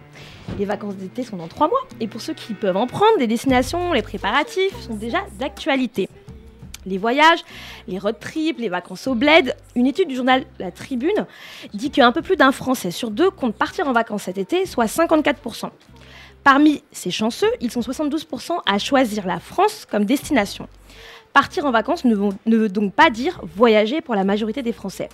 Le profil social des personnes ayant l'intention de partir en vacances cet été est révélateur du privilège, du privilège que c'est que de partir en vacances, en fait, tout simplement. Ainsi, 78% des personnes qui annoncent partir font, pas, font partie des ménages aisés, donc ayant des revenus mensuels à peu près euh, supérieurs à 4000 euros. Donc c'est quand même, c'est quand même un privilège que de partir en vacances et de voyager. Pour moi, en tout cas, les moments de vacances, tels que je les ai vécus quand j'étais euh, enfant, euh, c'était un peu vécu de façon stressante pour mes parents, en tout cas, j'avais l'impression, parce que pour eux, ça signifiait qu'on pas- qu'il n'y avait plus d'école pendant deux mois, qu'il fallait s'occuper de nous, qu'il fallait nous trouver des activités. Et puis il y avait même aussi euh, une question de, il fallait éloigner les enfants de la cité, euh, de, de l'environnement dans lequel on grandissait pendant les vacances. Le fait d'être un enfant euh, d'immigré, par exemple, moi, ne me permettait pas de, me dire, en tout cas, moi mes parents ne me permettaient pas de nous dire qu'on allait en vacances euh, en France, quoi, parce qu'on n'avait pas de territoire particulier, on n'avait pas de maison familiale, de maison de campagne ou même de famille euh, à l'extérieur de l'île de France, en fait, tout simplement. Donc jusqu'à mes 22 ans, pour moi, voyager, c'était partir au bled pendant toutes les grandes vacances. Et puis ça, ça, ça, ça permettait à mes parents aussi de faire une forme d'économie, même si partir en Afrique, ça coûte cher, Mhm. les billets d'avion. Mais le fait de partir pendant deux mois chez ta grand-mère ou euh, chez ton grand-père, bah, il n'y a pas de location euh, d'appartement, euh, il n'y a pas tous les frais qu'on peut avoir quand on va en vacances avec une famille dans un pays. euh, voilà. Donc en tant qu'adulte aujourd'hui, euh, j'ai conscience aussi que avoir des prévisions de voyage, etc., euh, conditionne d'autres questions en fait. Et tout simplement le fait même de est-ce que quand je voyage en tant que femme et noire, qu'est-ce que ça sous-entend et, euh, et quels, sont, quels sont les enjeux? Tous les espaces, tous les pays ne sont pas nécessairement accueillants ou pas d'ailleurs, on va en discuter. Et donc le sujet d'aujourd'hui, c'est vraiment euh, l'exploration d'un voyage en terre inconnue, le voyage, nos voyages en Baptouni. Donc je vais vous demander vraiment, euh, vraiment de façon très simple, en fait, c'est quoi vos expériences euh, Qu'est-ce que ça signifiait pour vous quand vous étiez enfant et aujourd'hui de partir en vacances ou de partir en voyage? Qui veut commencer? Peut-être Célia? Ouais, Comme c'est un alors. sujet qui te- euh, qui te tient à cœur. Ouais, non, non, non, c'est vrai que là, enfin, il me tient à cœur. pff, si, il me tient à cœur maintenant que je peux partir en voyage. Comme tu as dit, c'est un privilège. Non, mais en fait, pour répondre à ta question, euh, partir en voyage, euh, c'était pas quelque chose que je faisais. C'est très récent, euh, le fait que je puisse dire que je pars en voyage. Euh, étant né en Martinique, quand j'étais en vac- quand on quand je partais en vacances, en fait, c'était assez simple, c'était synonyme de changement de routine, en fait. C'était pas sy- synonyme de changement de pays, donc ça signifiait plutôt euh, aller chez mes grands-parents qui étaient eux à la campagne, soit à la campagne euh, dans les terres, ou soit près de la mer. Donc en fait, c'était quitter la ville, euh, quitter aussi, euh, changer d'autorité parentale aussi. Donc partir en vacances, c'était c'était plutôt ça, en fait. C'était vraiment changer la routine, Ouais. changer qui, qui te donnait des ordres, qui te nourrissait, ta façon de manger, ce que tu fais de tes journées, etc. Donc courir les moutons chez mes grands-parents, tu vois, aussi, plus de liberté aussi, voilà. Donc c'était ça pour moi partir en vacances et, et- et je suis toujours partie en vacances en Martinique en fait. Donc euh, tu vois, ça, ça reste euh, assez petit comme, comme, euh, comme espace comparé à la France par exemple. Et pourtant je suis toujours partie en vacances en Martinique et on part en... Il y a même euh, l'Office du tourisme en Martinique qui avait fait une, une, une, une campagne comme ça qui était partie en vacances en Martinique. Donc ouais, je suis partie en Ouais. vacances en Martinique. Euh, J'ai aussi beaucoup campé avec mon père à la plage. Le truc le plus énorme que j'ai fait de toute ma vie c'est le camping quoi. Moi je suis une fan de camping. Ah oui. Et ouais, ouais, j'adore ça. Et, et- et voilà, donc c'était ça pour moi les vacances, quoi. Après, euh, maintenant que je travaille et que effectivement j'ai accès à des, à, à des privilèges parce que je peux me payer des voyages, je peux partir, je peux voyager. peux voyager, Euh, voyager. Et pas, quand je dis voyager, je dis bien euh, en tant qu'adulte, pour moi, il y a deux choses. Il y a le fait de rentrer en Martinique, qui n'est pas en soi un voyage, qui est juste moi qui rentre chez moi. Ça fait partie de mon, tout mon, de mon process en tant qu'individu de rentrer chez moi. C'est mon self-care. C'est je, je rentre en Martinique en fait. C'est même pas, je le conçois même pas comme un voyage ou comme véritablement des vacances. Et puis euh, maintenant, effectivement, je peux voyager, donc je peux choisir une destination dire je décide d'aller là pour telle raison et préparer ce voyage. Ce qui est pas ce que je fais quand je vais en Martinique par exemple. Je prends mon billet, j'arrive en Martinique, je reprends ma vie euh, de bolossage par ma mère. Euh, tu vois, je reprends ma vie habituelle, tu vois. Et, et le fait de dire je pars en voyage, c'est très nouveau pour moi. D'accord. De dire je choisis cette destination pour telle raison. Les préparatifs. Et les préparatifs. euh, et de répondre aux collègues, tu vas où cette année? Ouais. Tu vois? C'est nouveau ça pour toi du coup. Voilà, c'est c'est plutôt récent. Enfin, nouveau, pas, pas, pas Oui. hyper nouveau, mais c'est récent. Voilà, dans ma façon de fonctionner, ouais. D'accord, et toi Chris C'est quoi ton expérience euh, de, de, de partir en vacances et de voyager pas d'expérience, enfant Ouais, justement, justement, de pas avoir d'expérience, c'est déjà une expérience. Euh, alors, euh, toute mon enfance euh, sortait les violents. Non, je rigole. Euh, non, vraiment, je, je suis pas souvent parti en vacances. C'est ouais, vers, je sais pas, entre, entre 2007 et 2010, je partais au bled tous les étés. Donc là, c'était vraiment le feu. Mais j'avais pas l'impression, comme, comme Célia, de, Enfin, moi, je suis né là-bas. Enfin, j'avais pas l'impression de partir en vacances, en fait, tu vois. Je, je revoyais surtout ma famille, en fait, tu vois. Parce que j'ai les trois quarts de ma famille qui sont là-bas. Donc, des vraies vacances. Enfin, Donc pour toi, c'était pas des vraies vacances. Ouais, pour moi, c'était pas des vraies vacances. Pour moi, en fait, tu vois, en, en- en grandissant et en, en- en- comment dirais-je, en apprenant un petit peu plus sur euh, moi, mon identité en tant que mec noir et LGBT. Euh, j'ai vu les vacances différemment parce que c'est en fait c'est quand même une communauté où voilà les, les vacances c'est un truc de ouf. Enfin c'est enfin c'est vraiment ancré dans la culture euh, euh, LGBT les grosses soirées de malades à Mykonos Ibiza euh, Ah bon Santorini euh, machin. Donc je me suis assis et, j'ai contemplé et je me suis dit bon euh, il y a du progrès à faire, mais voilà, non, sinon les vacances, je j'ai pas, j'ai pas d'expérience de, de- de folie euh, en vacances, quoi. Moi, je- Et aujourd'hui, du coup? Et aujourd'hui, euh, je, je me déplace un petit peu plus, je voyage, mais pour moi, c'est pas des, des- des vacances, tu vois. Je voyage pour taffer, je suis déjà allé en Mm. Angleterre, je vais en Allemagne, euh, je vais en Espagne, mais c'est c'est pour taffer. Du coup, en fait, je- c'est tu vois, c'est business and pleasure, je profite et tout, tu vois. Je vois, je prends des photos, mais je suis d'abord là pour travailler. Donc... Business and pleasure. je, ne connaissais... je ne connaissais pas cette expression. euh. Choquant un peu. Hum, Et toi, Lise, du coup, c'est quoi ton expérience Euh, euh, bah, moi, contrairement à vous, les vacances quand j'étais petit, c'était pas aller au bled, hein, parce que euh, l'histoire de famille compliquée et tout, donc c'était compliqué d'aller au bled. En plus, c'était famille nombreuse, donc encore plus compliqué. Les coûts. Voilà. Et, euh, Afrique centrale, c'est plus cher que vous, hein. c'est très cher. hein, déjà. Ouais, ouais, voilà. Et euh, donc, euh, de temps en temps, quand même, j'étais en colonie. Ah ouais Sinon, aussi, une fois en famille, d'ailleurs, ça m'a marqué, même encore quand j'y pense, j'ai des gros souvenirs où on était partis tous ensemble avec toute la famille, donc les sept enfants et tout. On était partis en vacances à 7, si je dis pas de bêtises, c'était en 96 ou 17. Mhm. Et euh, non, c'est un, c'est un vrai de vrai souvenir. Euh, sinon, de temps en temps, on allait voir tel ou tel oncle euh, à Marseille ou autre, Mhm. Ou même euh, à Paris parce que j'ai grandi en province. Ah. Donc euh, ouais, donc, tout ça sont des expériences. Même une fois, on était en 2005, on était parti voir euh, des amis d'enfance de ma mère en Belgique. Ça aussi, c'était un souvenir. Mémorable. Ouais, carrément. Manger les chenilles un peu. Vous êtes euh, le Congolais qui parle. Ah, c'est ça. Pour préciser auditeurs. Et euh, donc sinon, en grandissant, comme, comme tu as dit, hein, 22 ans, je commence à avoir mes propres revenus et tout. Là, j'ai commencé à voyager un, peu- un peu et justement, là, j'ai bien vu la Babtouni même. Les histoires de Pologne. ah ouais, non, voyage en Pologne, ça m'a bien marqué. Mais au final, c'est très bien passé, hein, mais j'étais quand même dubitatif à la base. Mais bon, j'avais une amie à aller voir, donc euh, je me suis dit, bah allez, on, on va prendre un petit risque euh, pour l'amitié. Sinon, c'est pas, c'est pas la Babtouni, mais ça reste exotique de notre point de vue. Je suis parti Mm. en Azerbaïdjan l'été dernier. Mm. Franchement, ça s'est excellemment bien passé, mais euh, On va en parler. On va en parler justement. On va en parler parce que du coup, ce qui est intéressant, c'est de voir justement quelle est notre euh, confrontation entre guillemets avec euh, quand on était enfant. Qu'est-ce que c'est que pour nous de partir en vacances Et aujourd'hui, quand on est adulte, c'est vrai que c'est plus, enfin, c'est partir en vacances, mais c'est voyager en fait. Donc dans le dans le, dans le, dans le truc du voyage, il y a, il y a- il y a d'autres choses qui rentrent en compte. Euh, Il y a déjà la possibilité qu'on a peut-être plus de revenus et qu'on choisit les lieux où on a, on a envie d'aller. Donc il y a l'éventail est beaucoup plus grand entre guillemets, tu vois. Enfin voilà, c'est plus le bled nécessairement, c'est plus euh, aller chez le grand-père euh, dans les montagnes en Martinique, mais c'est de choisir des destinations, on va dire plus exotiques, hein, hein, en terre inconnue. Du coup, ce qui est intéressant, c'est vraiment le, le fait de qu'est-ce que c'est que quand on est noir, euh, moi je suis une femme noire, de, prendre en compte ces prévisions-là, en fait, cette, condition-là pour voyager. Est-ce que tous les espaces, est-ce que tous les pays sont accueillants pour nous? On a, il y a eu quelques, euh, quelques euh, polémiques dernièrement. Par exemple, en 2017, il y a eu une Sud-Africaine qui, a, qui a, comment dire, qui a été poussée et sortie de, sa, de son logement Airbnb à Amsterdam. Ça avait fait un peu, euh, ça avait fait un peu les, les- les, euh, ça avait fait un peu le- les titres hein, des médias. Euh, donc euh, violemment sortie par un propriétaire Airbnb euh, accompagné, accompagné d'un c'est pas l'Afrique ici. Et puis aux États-Unis, aux Éta- ouais ouais ouais. Et puis aux États-Unis, plus grand des calmes. Déjà, déjà, cette question-là de euh, être noir et voyager, c'était des questions qui étaient déjà prises en compte. En- en- en- dans les années 50, euh, il y a euh, un guide destiné aux Afro-Américains euh, qui a été publié euh, par, euh, par un Afro-Américain qui s'appelle Victor Green dans le contexte du coup de la ségrégation raciale. Et en fait, selon, selon ses propres mots, le but du guide, en fait, c'était de donner aux voyageurs noirs une information en le mettant à l'abri des difficultés et des tracas, rendant son voyage plus agréable.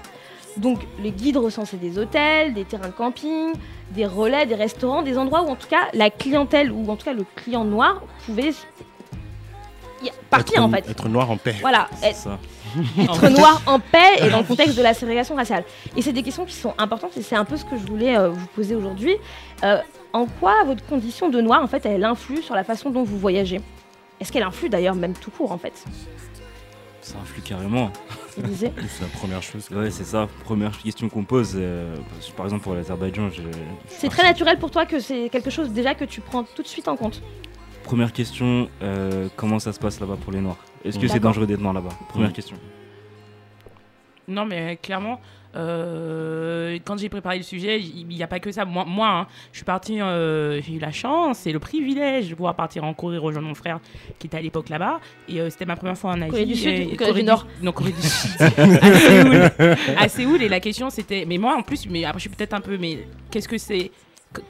Qu'est-ce que ça fait d'être une femme noire euh, dans un pays comme ça? Tu vois, tu le googles quoi. C'est un truc que tu fais euh, assez naturellement, je crois. Et euh, moi, il y a un truc que je cherche en plus, c'est comment sont considérés les gros, tu vois? Est-ce que je vais être dans mode bullying ou pas? Ouais, ça peut paraître un peu, mais, mais je me pose beaucoup la Non, question. il y a beaucoup de choses, en Asie surtout parce que je me disais si demain je perds ma valise et que je dois m'acheter des vêtements à Séoul, ça va être compliqué en fait parce qu'ils font pas ma taille, tu vois. Donc euh, ça veut, donc quand les gens te disent ça, euh, tu te poses la question de savoir comment sont perçus les gens euh, qu'on appelle plus size, gros quoi.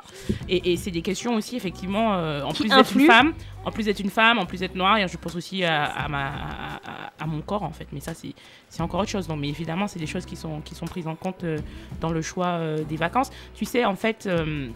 J'ai cherché et, et- et si tu veux, il euh, et dans- il y a des études euh, qui ont été faites aux États-Unis qui disent qu'en fait les Afro-Américains voyagent beaucoup en groupe en fait, Hmm. justement.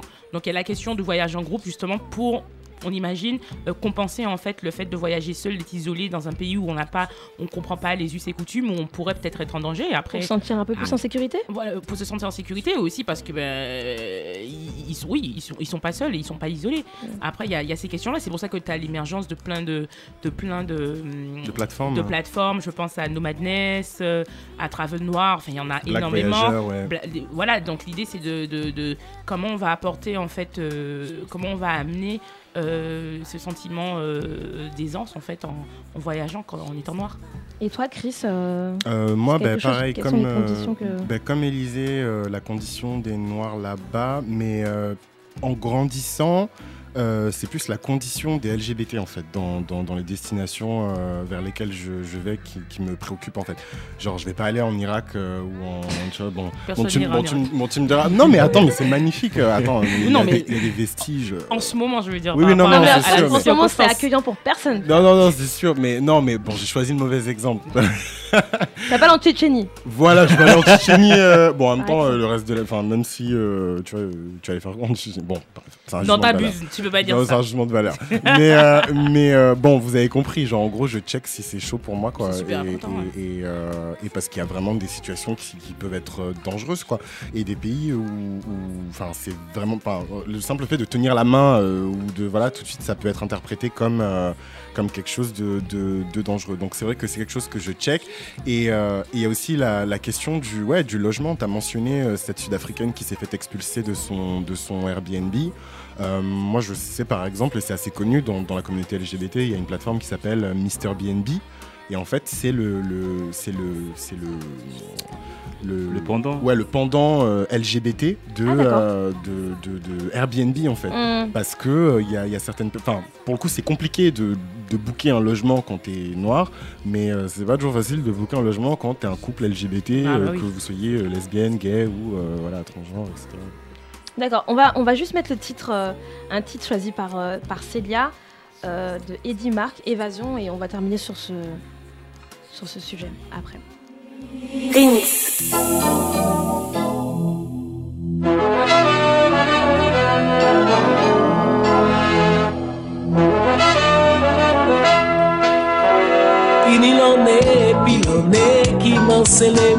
Voyager.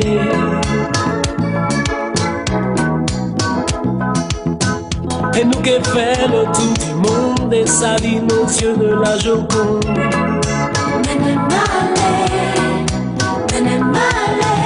Fini soleil et puis la ligne qui m'en sait les mène en naviguer.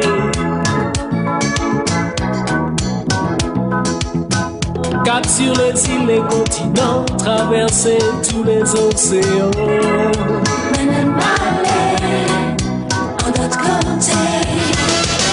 Mwen se mene wale mwen. Bache ya dan chanson mwen. Navige, voyaje lwen. Bache ya ban ti melodi mwen. Mwen se mene wale lwen. Bache ya dan chanson mwen.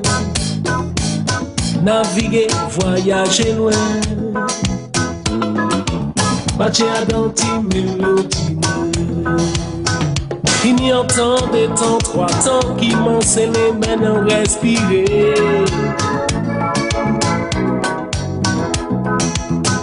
Konti ben an Tahiti Vayine moudan e ben de mili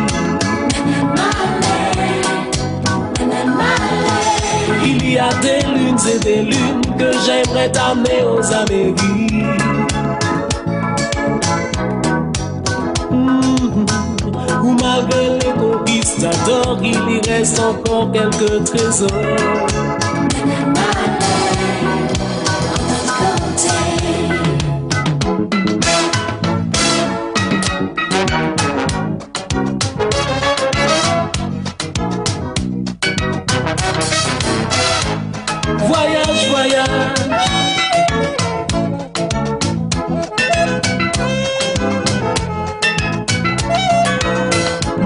Où aller loin.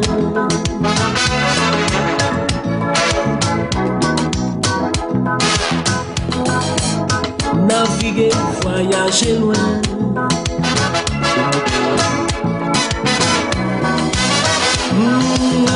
Moi qui mène ou à la Guyane, et la.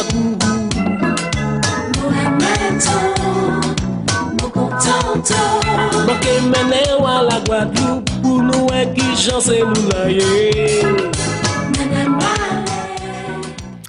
Alors c'était un titre de Eddie Mark, euh, Évasion, Évasion. c'est un choix de Célia.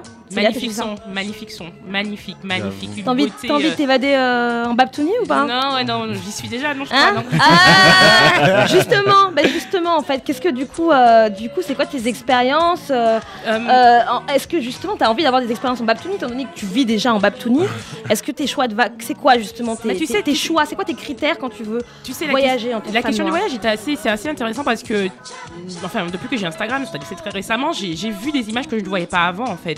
C'est euh, bah, des, des- des noirs qui voyagent dans des endroits où j'aurais pas pensé qu'on pourrait voyager en fait. Ça, ça peut paraître un peu débile, mais c'est vrai que Travel Noir par exemple, qui te montre, ben. C'est quoi des- Travel Noir? Travel Noir, c'est une plateforme en fait euh, web où en fait euh, tu vas avoir des, des guides touristiques à destination au départ des noirs en leur Et des disant- retours d'expérience. et des retours d'expérience également. Ah, c'est intéressant, en fait, ça. En fait, la question c'est de dire en fait que dans les masses, dans les dans les médias et dans l'industrie du tourisme, en fait, on avait très peu l'image des noirs Ouais. en fait. Donc ils ont voulu se réapproprier en fait euh, cette image-là en disant parce qu'en fait aux États-Unis, parce qu'on n'a pas on n'a pas les, les- on n'a pas le témoignage en France, mais aux États-Unis il y a un truc qui dit euh, Black don't travel, donc les, les, les noirs ne voyagent pas. Donc en fait, ils ont voulu euh, contrecarrer cette idée-là Mhm. et de- de- d'aller De amener visibiliser. des, voilà, de visibiliser et d'amener des images positives en fait de personnes afro-américaines qui voyagent à travers le monde. Personnellement, moi, la tout la tout comment tu dis ça? Tout- Babtouni. Babtouni, j'arrive même pas à le dire. Babtouni. Voyage en terre inconnue. Voilà. Moi, je fais le choix euh, de mes voyages, euh, justement, de ne pas euh, avoir à gérer ça. Et euh, dans mes futurs voyages, je pense que je partirai euh, encore en Afrique de l'Ouest, en Afrique centrale, et certainement dans des villes type New York ou éventuellement en Afrique du Sud, et en, voilà, dans des endroits où, où de toute façon. Ma démarche, elle est aussi un peu, euh, euh, elle est un peu historique et éducative en fait. Je pars pas euh, me poser sur une plage à Oui, parce- la pilule en fait. Et T'as euh, pas ce truc-là du voyage, parce que quand on n'a pas, on n'a pas parlé de cet aspect-là, mais le voyage en tant qu'occident, en tant qu'occidentaux, voyage veut aussi dire tourisme, tourisme de masse. Est-ce que Non. nous aussi, Sexuel. quelque chose que, que- qu'on- qu'on- dont on a l'expérience Parce qu'en tant qu'occidental, on, on a le, les une- moyens de, de- de faire le tourisme, et le Il y a une tourisme, c'est pas étude- nécessairement positif. Il y a une étude qui dit justement que les Afro-Américains et les Latinos euh, ont, ont dans leur choix de destination cette problématique, la question de, de choisir une destination par rapport à, à- à ce que ça peut leur apporter en termes histoire ou d'éducatif en fait. Ouais. Donc c'est quelque C'est chose pas un truc passif, quoi, c'est- de c'est- tourisme. C'est un truc euh, qui est après c'est après c'est afro-américain donc ça apprend avec des pincettes ici. Je sais pas comment ça se Mmh. ça se met en place mais voilà. Et toi, Chris? Moi, je veux juste rebondir sur euh, Travel Noir, Black Voyageur et tout, parce que je, je suis accro à ces plateformes-là. euh, sur mon Insta et tout, il y a toujours euh, des petites photos du compte, euh, même Voyage en Afrique, euh, tout- toutes ces plateformes-là. Visiter c'est- l'Afrique? c'est- Visiter l'Afrique, pardon. Euh, Hashtag. Hashtag Visiter l'Afrique. Et euh, et- euh, et il y a pas mal de. En fait, je voulais juste rebondir sur ce que Cyril disait pour dire que, ouais, c'est des Afro-Américains qui voyagent, mais moi, ce que je vois surtout quand je lis les noms de famille, c'est que c'est des Africains américains, notamment la créatrice de la plateforme Travel Noir, c'est Nigériane. Euh. Black Voyageur euh, aussi, il me semble. Enfin, c'est, en fait, c'est des Africains Mhm. américains Mhm. Qui, euh, qui, qui organisent euh, tout ça. Et on a déjà cette, réputa- cette que ça dit réputation. mais du coup pour toi, ça? Ben, pour moi, c'est. Enfin. Je, je, parce que, enfin, co- comment dirais-je, on, on sait que les Africains ils bougent en fait. Enfin, je sais pas, on, on est mobile en fait. Donc moi, ça, ça, ça m'étonne pas. Mais, euh, mais voilà, et euh, bah, c'était juste ce, sur quoi je voulais rebondir sur le. Et, Mais du coup, tu fais des voyages en Babtouni, toi, ou pas? Alors, est-ce que je fais des voyages en Babtouni Oui, euh, je fais des voyages en Babtouni, c'est génial. Euh, non, en fait, c'est surtout pour le, le taf. Donc, moi, je, je travaille plutôt dans l'édition. Et en fait, il y a pas mal de, de conventions internationales. Donc, la France, c'est un grand pays de l'édition, mais aussi l'Allemagne, voilà, le Luxembourg, l'Angleterre. Donc, je, je me déplace beaucoup dans ces endroits-là. Et évidemment, euh, ben, je, je- je reste, euh, je, je profite du paysage. Et voilà. Et je sais que mon premier voyage en Allemagne, il s'est très mal passé. Ah ouais, Je suis parti tout seul, bah, je comprends rien. euh, et tout le monde parlait en allemand. euh, et, euh, et du coup, c'était. Il avait n'y avait pas de noirs. En fait, Ouais. si, il y a des noirs en Allemagne, mais hein. c'est des noirs Ouais, d'Afrique de l'Est. Et euh, de. Enfin, il y a beaucoup d'Éthiopiens. euh, et des, ouais, des, des noirs d'Afrique de l'Est, je- j'ai vu pas mal. Donc c'est assez, ouais, c'est, enfin aller, dans un pays où tu ne comprends pas, et en plus c'est, enfin ils sont, c'est des Babtous, mais c'est un autre type de sel en fait, tu vois, genre c'est, un autre type de Bah, sel. oui, c'est- pas pas les mêmes, France, tu vois. Mm. Donc c'est une autre culture, c'est un autre truc. Le Luxembourg c'est pareil, sauf que eux ils sont francophones, donc ça a été un peu moins euh, machin, mais voilà, c'est pas toujours facile de de... Et puis clairement, il n'y a pas d'Ouest africain en Allemagne, quoi. Donc euh, tu t'arrives, les gens, ils Très disent- peu en tout cas. Très très peu. Enfin, quand, il y a des... quand je vois des Africains, genre... Moi qui- je saurais pas dire, je sais pas. si, si, j'ai vu surtout des, Si, si. des, des boîtes typées euh, Bantou, enfin Congo, machin. Oh, mais- tu commences là. Non, non, Voilà, mais non, Bantou, tu non, mais non, mais bon. Chris, il mais non, trop ça, mais non, mais bon, ça, tu vois, genre voilà, mais c'est tout. Sinon, c'est les Africains de Chris l'Est. tu Wallet. Billet, trop ça. Et ce sera tout. Et toi, Élysée, le Bantou là. Represent. Euh, ouais, non, j'ai été euh, en Pologne, j'en ai parlé plus tôt. Globalement, ça s'est très très bien passé, jusqu'au dernier jour où, euh, à un moment donné, je parlais avec une Polonaise qui parle français. Et euh, il y a un, vieux qui nous a vus, il m'a regardé, il l'a regardé, il m'a regardé, il l'a regardé, je lui regarde en coin, tout ça. Et euh, finalement, il lui a balancé un truc en polonais qu'elle a pas voulu me traduire, tu vois. Donc, Ah ouais. je pense qu'elle a pas eu besoin de me traduire de toute façon. Mais dans tes voyages, dans tes choix de voyage et tout, euh, tu, Ouais, tu- je- tu- je tu pense à tout ça. décides Ah, de façon consciente de voyager dans des endroits où tu sais que peut-être que tu serais pas, pas, le- pas, pas le bienvenu, mais en tout cas, voilà, il y aurait une Bah, forme de distance avec la population. Enfin, généralement, ce qui me fait voyager sont les gens que je connais. Généralement, je vais voir des gens pour voyager, comme ça, Mhm. j'ai pas à payer l'hôtel. Je croyais que t'allais finir sur un truc bien. oh, non, mais non, mais La l'amitié, l'amitié, c'est important. La chute. L'amitié, c'est important. Mais euh, il y a des pays qui m'intéressent beaucoup. Notamment, j'aimerais bien aller en Russie un jour parce qu'il y a une grande culture, grand pays, tout ça, tout ça. Pourquoi tu dis que t'aimerais bien? C'est dangereux. c'est ouais, dangereux ouais, pour nous là-bas. là on le sait. on le sait même rien que dans les dans les guides et tout sur Mm. Saint-Pétersbourg, Ils ils, disent hein. euh, ils disent noir sur blanc quand vous êtes pas blanc, évitez de sortir le soir, par exemple. Voilà. C'est violent quand même. Ouais, ouais, ouais. Pourtant, il y a des Africains aussi, hein, mais bon. Ouais, donc euh, non. Mais on réfléchit. euh, Il y, a- il y a encore un truc bien. que je voulais euh, apporter euh, dans les voyages en, en Babtouni. euh, c'est ça, c'est ça, Babtouni? Ouais, Babtouni. Babtouni. En fait, il y a un truc qui est assez. On, on parle, le- on parle de dire, voilà, quand tu es, quand tu es une personne noire, qu'est-ce que ça fait, comment tu envisages euh, le voyage. Mais il y a un truc qui est, il y a pas tous les noirs sont pas les mêmes en fait. Je veux dire, par exemple, le un Afro-américain qui est américain, qui a un passeport américain, qui va voyager en Europe, ne va pas être considéré comme un Ghanéen avec son passeport jure. ghanéen CDAO euh, en Mm. Europe. Donc du coup, il y a même dans le cadre même du fait d'être un voyageur noir, il y a aussi des privilèges dont tu as accès quand tu viens du western, du, du- du- de, de l'Occident De en fait. l'Occident. De l'Occident. Donc euh, une fois que, en fait, au- en- à Paris, mais moi je le vois tout le temps, quand les gens me demandent d'où je viens, je leur dis tout le temps que je viens de Washington en fait. Et ils sont super contents. Après tu dis non, en fait non, je suis martiniquaise. Ah, la déception. Non, parce qu'il y a un vrai fantasme Ouais. en fait, et parce que en fait les Américains, les Afro-Américains amènent avec eux toute la domination et, et la puissance américaine avec eux. Donc euh, être un voyageur noir, euh, c'est déjà en soi quelque chose et on a parlé des plateformes, etc. Mais il y a aussi quel pays, de quel, de quel, de quel quel- de quel endroit tu viens en fait Un Afro-Américain, c'est pas un voyageur né- sénégalais, c'est pas un voyageur malien, c'est pas un voyageur ghanéen. C'est clair. euh, Dans nos bagages, on ramène nos privilèges, ça c'est sûr. Voilà, c'est sûr. Et ton passeport et plein de choses. Donc, euh, il y a aussi cette question-là dans les voyages. Je pense qu'il faut que. Quand les Afro-Américains me parlent des voyages dans le monde, j'ai envie de leur dire wesh, bon, oui, oui, oui, oui, c'est dur parce que t'es es, noir, mais n'oublie pas que tu bénéficies quand même de- de- d'un bagage qui est hyper positif et qui peut t'aider. euh, comme fait- rien que le fait, t'as pas de visa, euh, tu vas te dire Voilà, voilà. hein. euh, Mais c'est-à-dire le monde, euh, voilà, on peut avoir accès à tout le monde avec un passeport français ou un passeport américain. Tu veux conclure hein, sur un Euh, truc ouais, Chris, ouais, ou- juste, non, juste introduire tout- très rapidement la, la notion de classe aussi, en fait, la notion de classe sociale euh, que, que, que Célia, en fait, a- vient de présenter.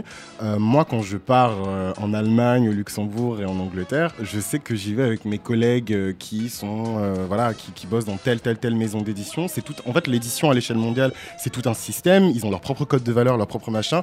Et en quelque sorte, je sais que je suis un tout petit peu plus safe en restant, en fait, dans, dans cette espèce de, dans cette micro euh, société que en y allant tout seul. Je- Moi-même, j'irai pas tout seul en Allemagne ou, au Luxembourg. Tu vois, je sais que quelque part, je suis un peu safe. Tu rajoutes un truc, Elise?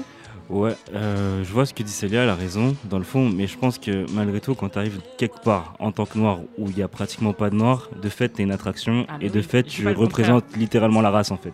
Ouais. C'est vrai. Je dis Bah, pas le c'est le contraire. ouais. Je Ah dis ouais. pas le contraire. Après, tu vois, pour, pour parer à ça, si je devais mettre en place moi, moi dans, dans mes choix de voyage, euh, c'était très clair. Euh, je vis en France, dans un pays qui a domination blanche, donc je dois gérer ça au quotidien. Il était clair que l'argent que je gagne durement euh, au quotidien, je n'allais pas le dépenser de manière.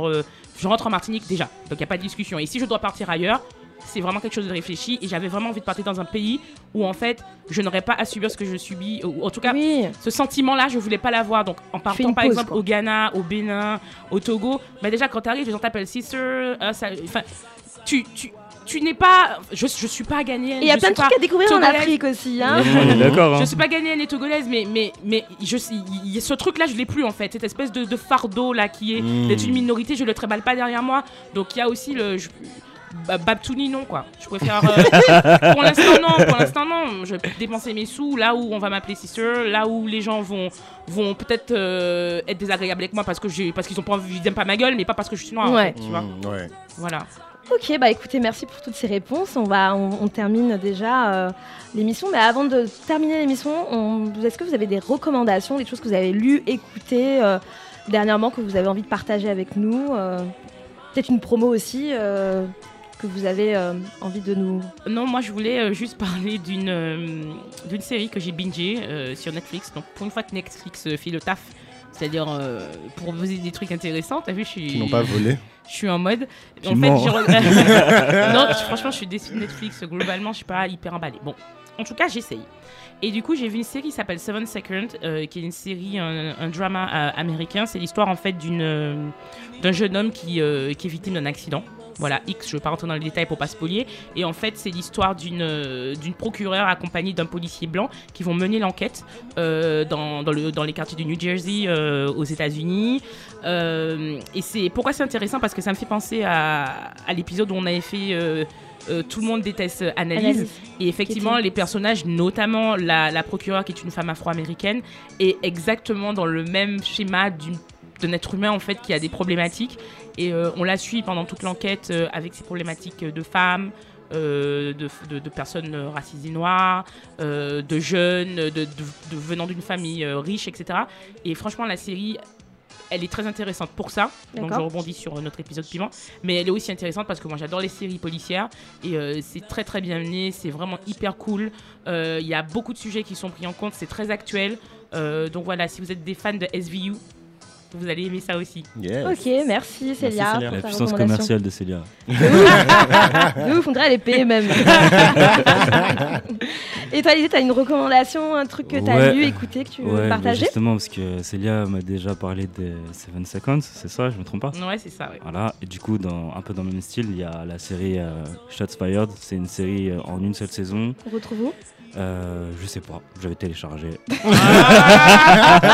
Ah, pas mais, euh, en tout cas, c'était passé sur un gros network américain en clair, et c'était pas, c'était pas une série câblée. D'accord. Et euh, donc, c'est une série en 10 épisodes qui est terminée, une seule saison. euh, ça se passe en Caroline du Nord.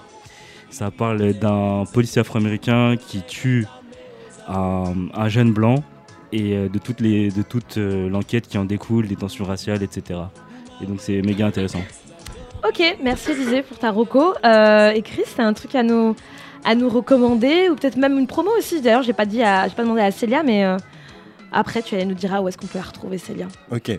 Euh, alors, moi, c'est un livre que je vais recommander. Donc, j'ai à peine de le recevoir en, en langue originale. C'est Children of Blood and Bones.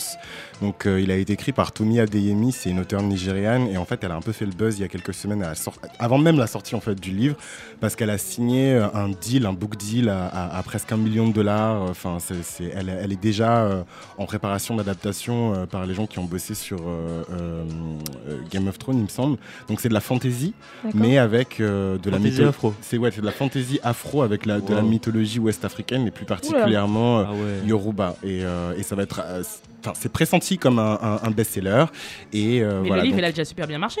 Non, il vient à peine de sortir. Il est sorti il y a quelques semaines en De fait. qui tu as dit? De- Tommy Adeyemi. Ah, mais oui, super connu. Euh, ouais, ouais, il est super connu, mais en fait, le livre, il était même pas encore sorti. C'est-à-dire que ça, ça Ouais. faisait Ah un ouais, buzz ça de ouf. avant, d'accord. Parce qu'en fait, ça buzzait sur l'avance qu'elle avait reçue, en fait, pour euh, faire ce, ce bouquin. Et euh, donc, voilà, donc euh, c'est c'est une première dans, dans le monde de la fantasy, parce que, enfin, pour ceux qui lisent de la fantasy, vous allez voir que c'est super. C'est blanc. euh, C'est blanc. white. et white, très, très, très, très white. Euh, donc, voilà, c'est une super nouvelle. En plus, euh, voilà, mythologie ouest-africaine, c'est le feu. Et euh, je voulais juste faire une petite dédicace euh, à Aaron et Zola, voilà. euh, si vous écoutez, je vous embrasse. Ok, euh, bah, euh, est-ce qu'on peut vous retrouver quelque part, vos promos euh, respectives Euh, C'est là, je sais que tu es toujours sur Moonwalk. Oui, toujours sur Moonwalk. J'ai sorti le troisième épisode euh, le 8 euh, mars, donc du mois dernier, où je parle en fait des organisations euh, féministes, de l'histoire du féminisme en Martinique, euh, au Mhm. travers de le témoignage de Georges Arnaud. Donc euh, vous pouvez retrouver Moonwalk sur euh, SoundCloud. Euh, Moonwalk, ça s'écrit M-O-U-N-W-O-K-E. Voilà, donc euh, n'hésitez pas à écouter euh, ce que je propose. Et puis j'arrive bientôt avec des brand new. Yes Ok, et toi Chris? Un truc, moi, euh, vous où pouvez est-ce qu'on me te re- retrouve? Ben, Moi, vous pouvez me retrouver sur tous les réseaux, Twitter, Instagram, etc. à Monsieur Chris24. Mhm, mhm. Et euh, sur Wattpad, vous pouvez lire mes histoires. C'est Monsieur Chris. Et voilà, j'ai écrit Trop l'Odyssée bien. des mains sur Wattpad. Ok, il disait. euh, Ah, moi, je suis nulle part, moi. Tu travailles. Tu travailles. Il est T'es déjà- t'es- t'es- nulle part, mais t'es là en tout cas. Merci d'ailleurs pour ta première Ouais, euh, merci. aujourd'hui. My pleasure. Merci à Maguette pour le live tweet, à l'équipe technique de Rins, merci Lisée, merci Célia, merci Chris, big up à Roda. Ah bah alors retrouvez-nous sur Instagram, sur Twitter, sur Facebook, Piment avec 4 i. On est aussi sur Apple, Apple Podcast. Vous pouvez mettre des, des, je sais pas, des- Commentaires. des, commentaires, des, des- des petites croix, des, des- je sais pas, des petites étoiles hein, pour qu'on remonte. Et puis aussi, vous pouvez écouter nos playlists musicales sur Spotify. Et euh, bah, du coup, on se retrouve dans deux semaines pour la prochaine. Euh, on va retrouver tout de suite un DJ set de euh, Petit Piment, juste après le titre quand même de Young Jay-Z Vacation. Bah, merci à tous. Merci, Vintou. À bientôt.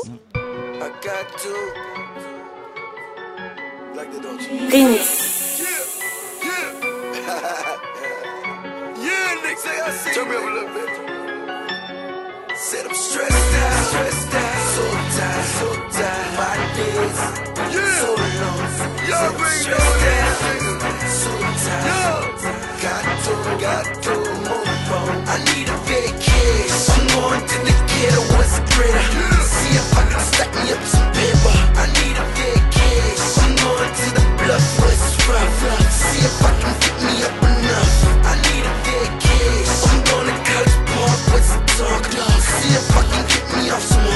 I need a vacation. I'm going to the floor with good, good. And everybody know I. I need a vacation. You see me standing there like a chandelier. Of the year, sipping I'm smoking Inglewood. I'm feeling hella good. A nigga wish he could. I wish a nigga would. I'm smoking on the good.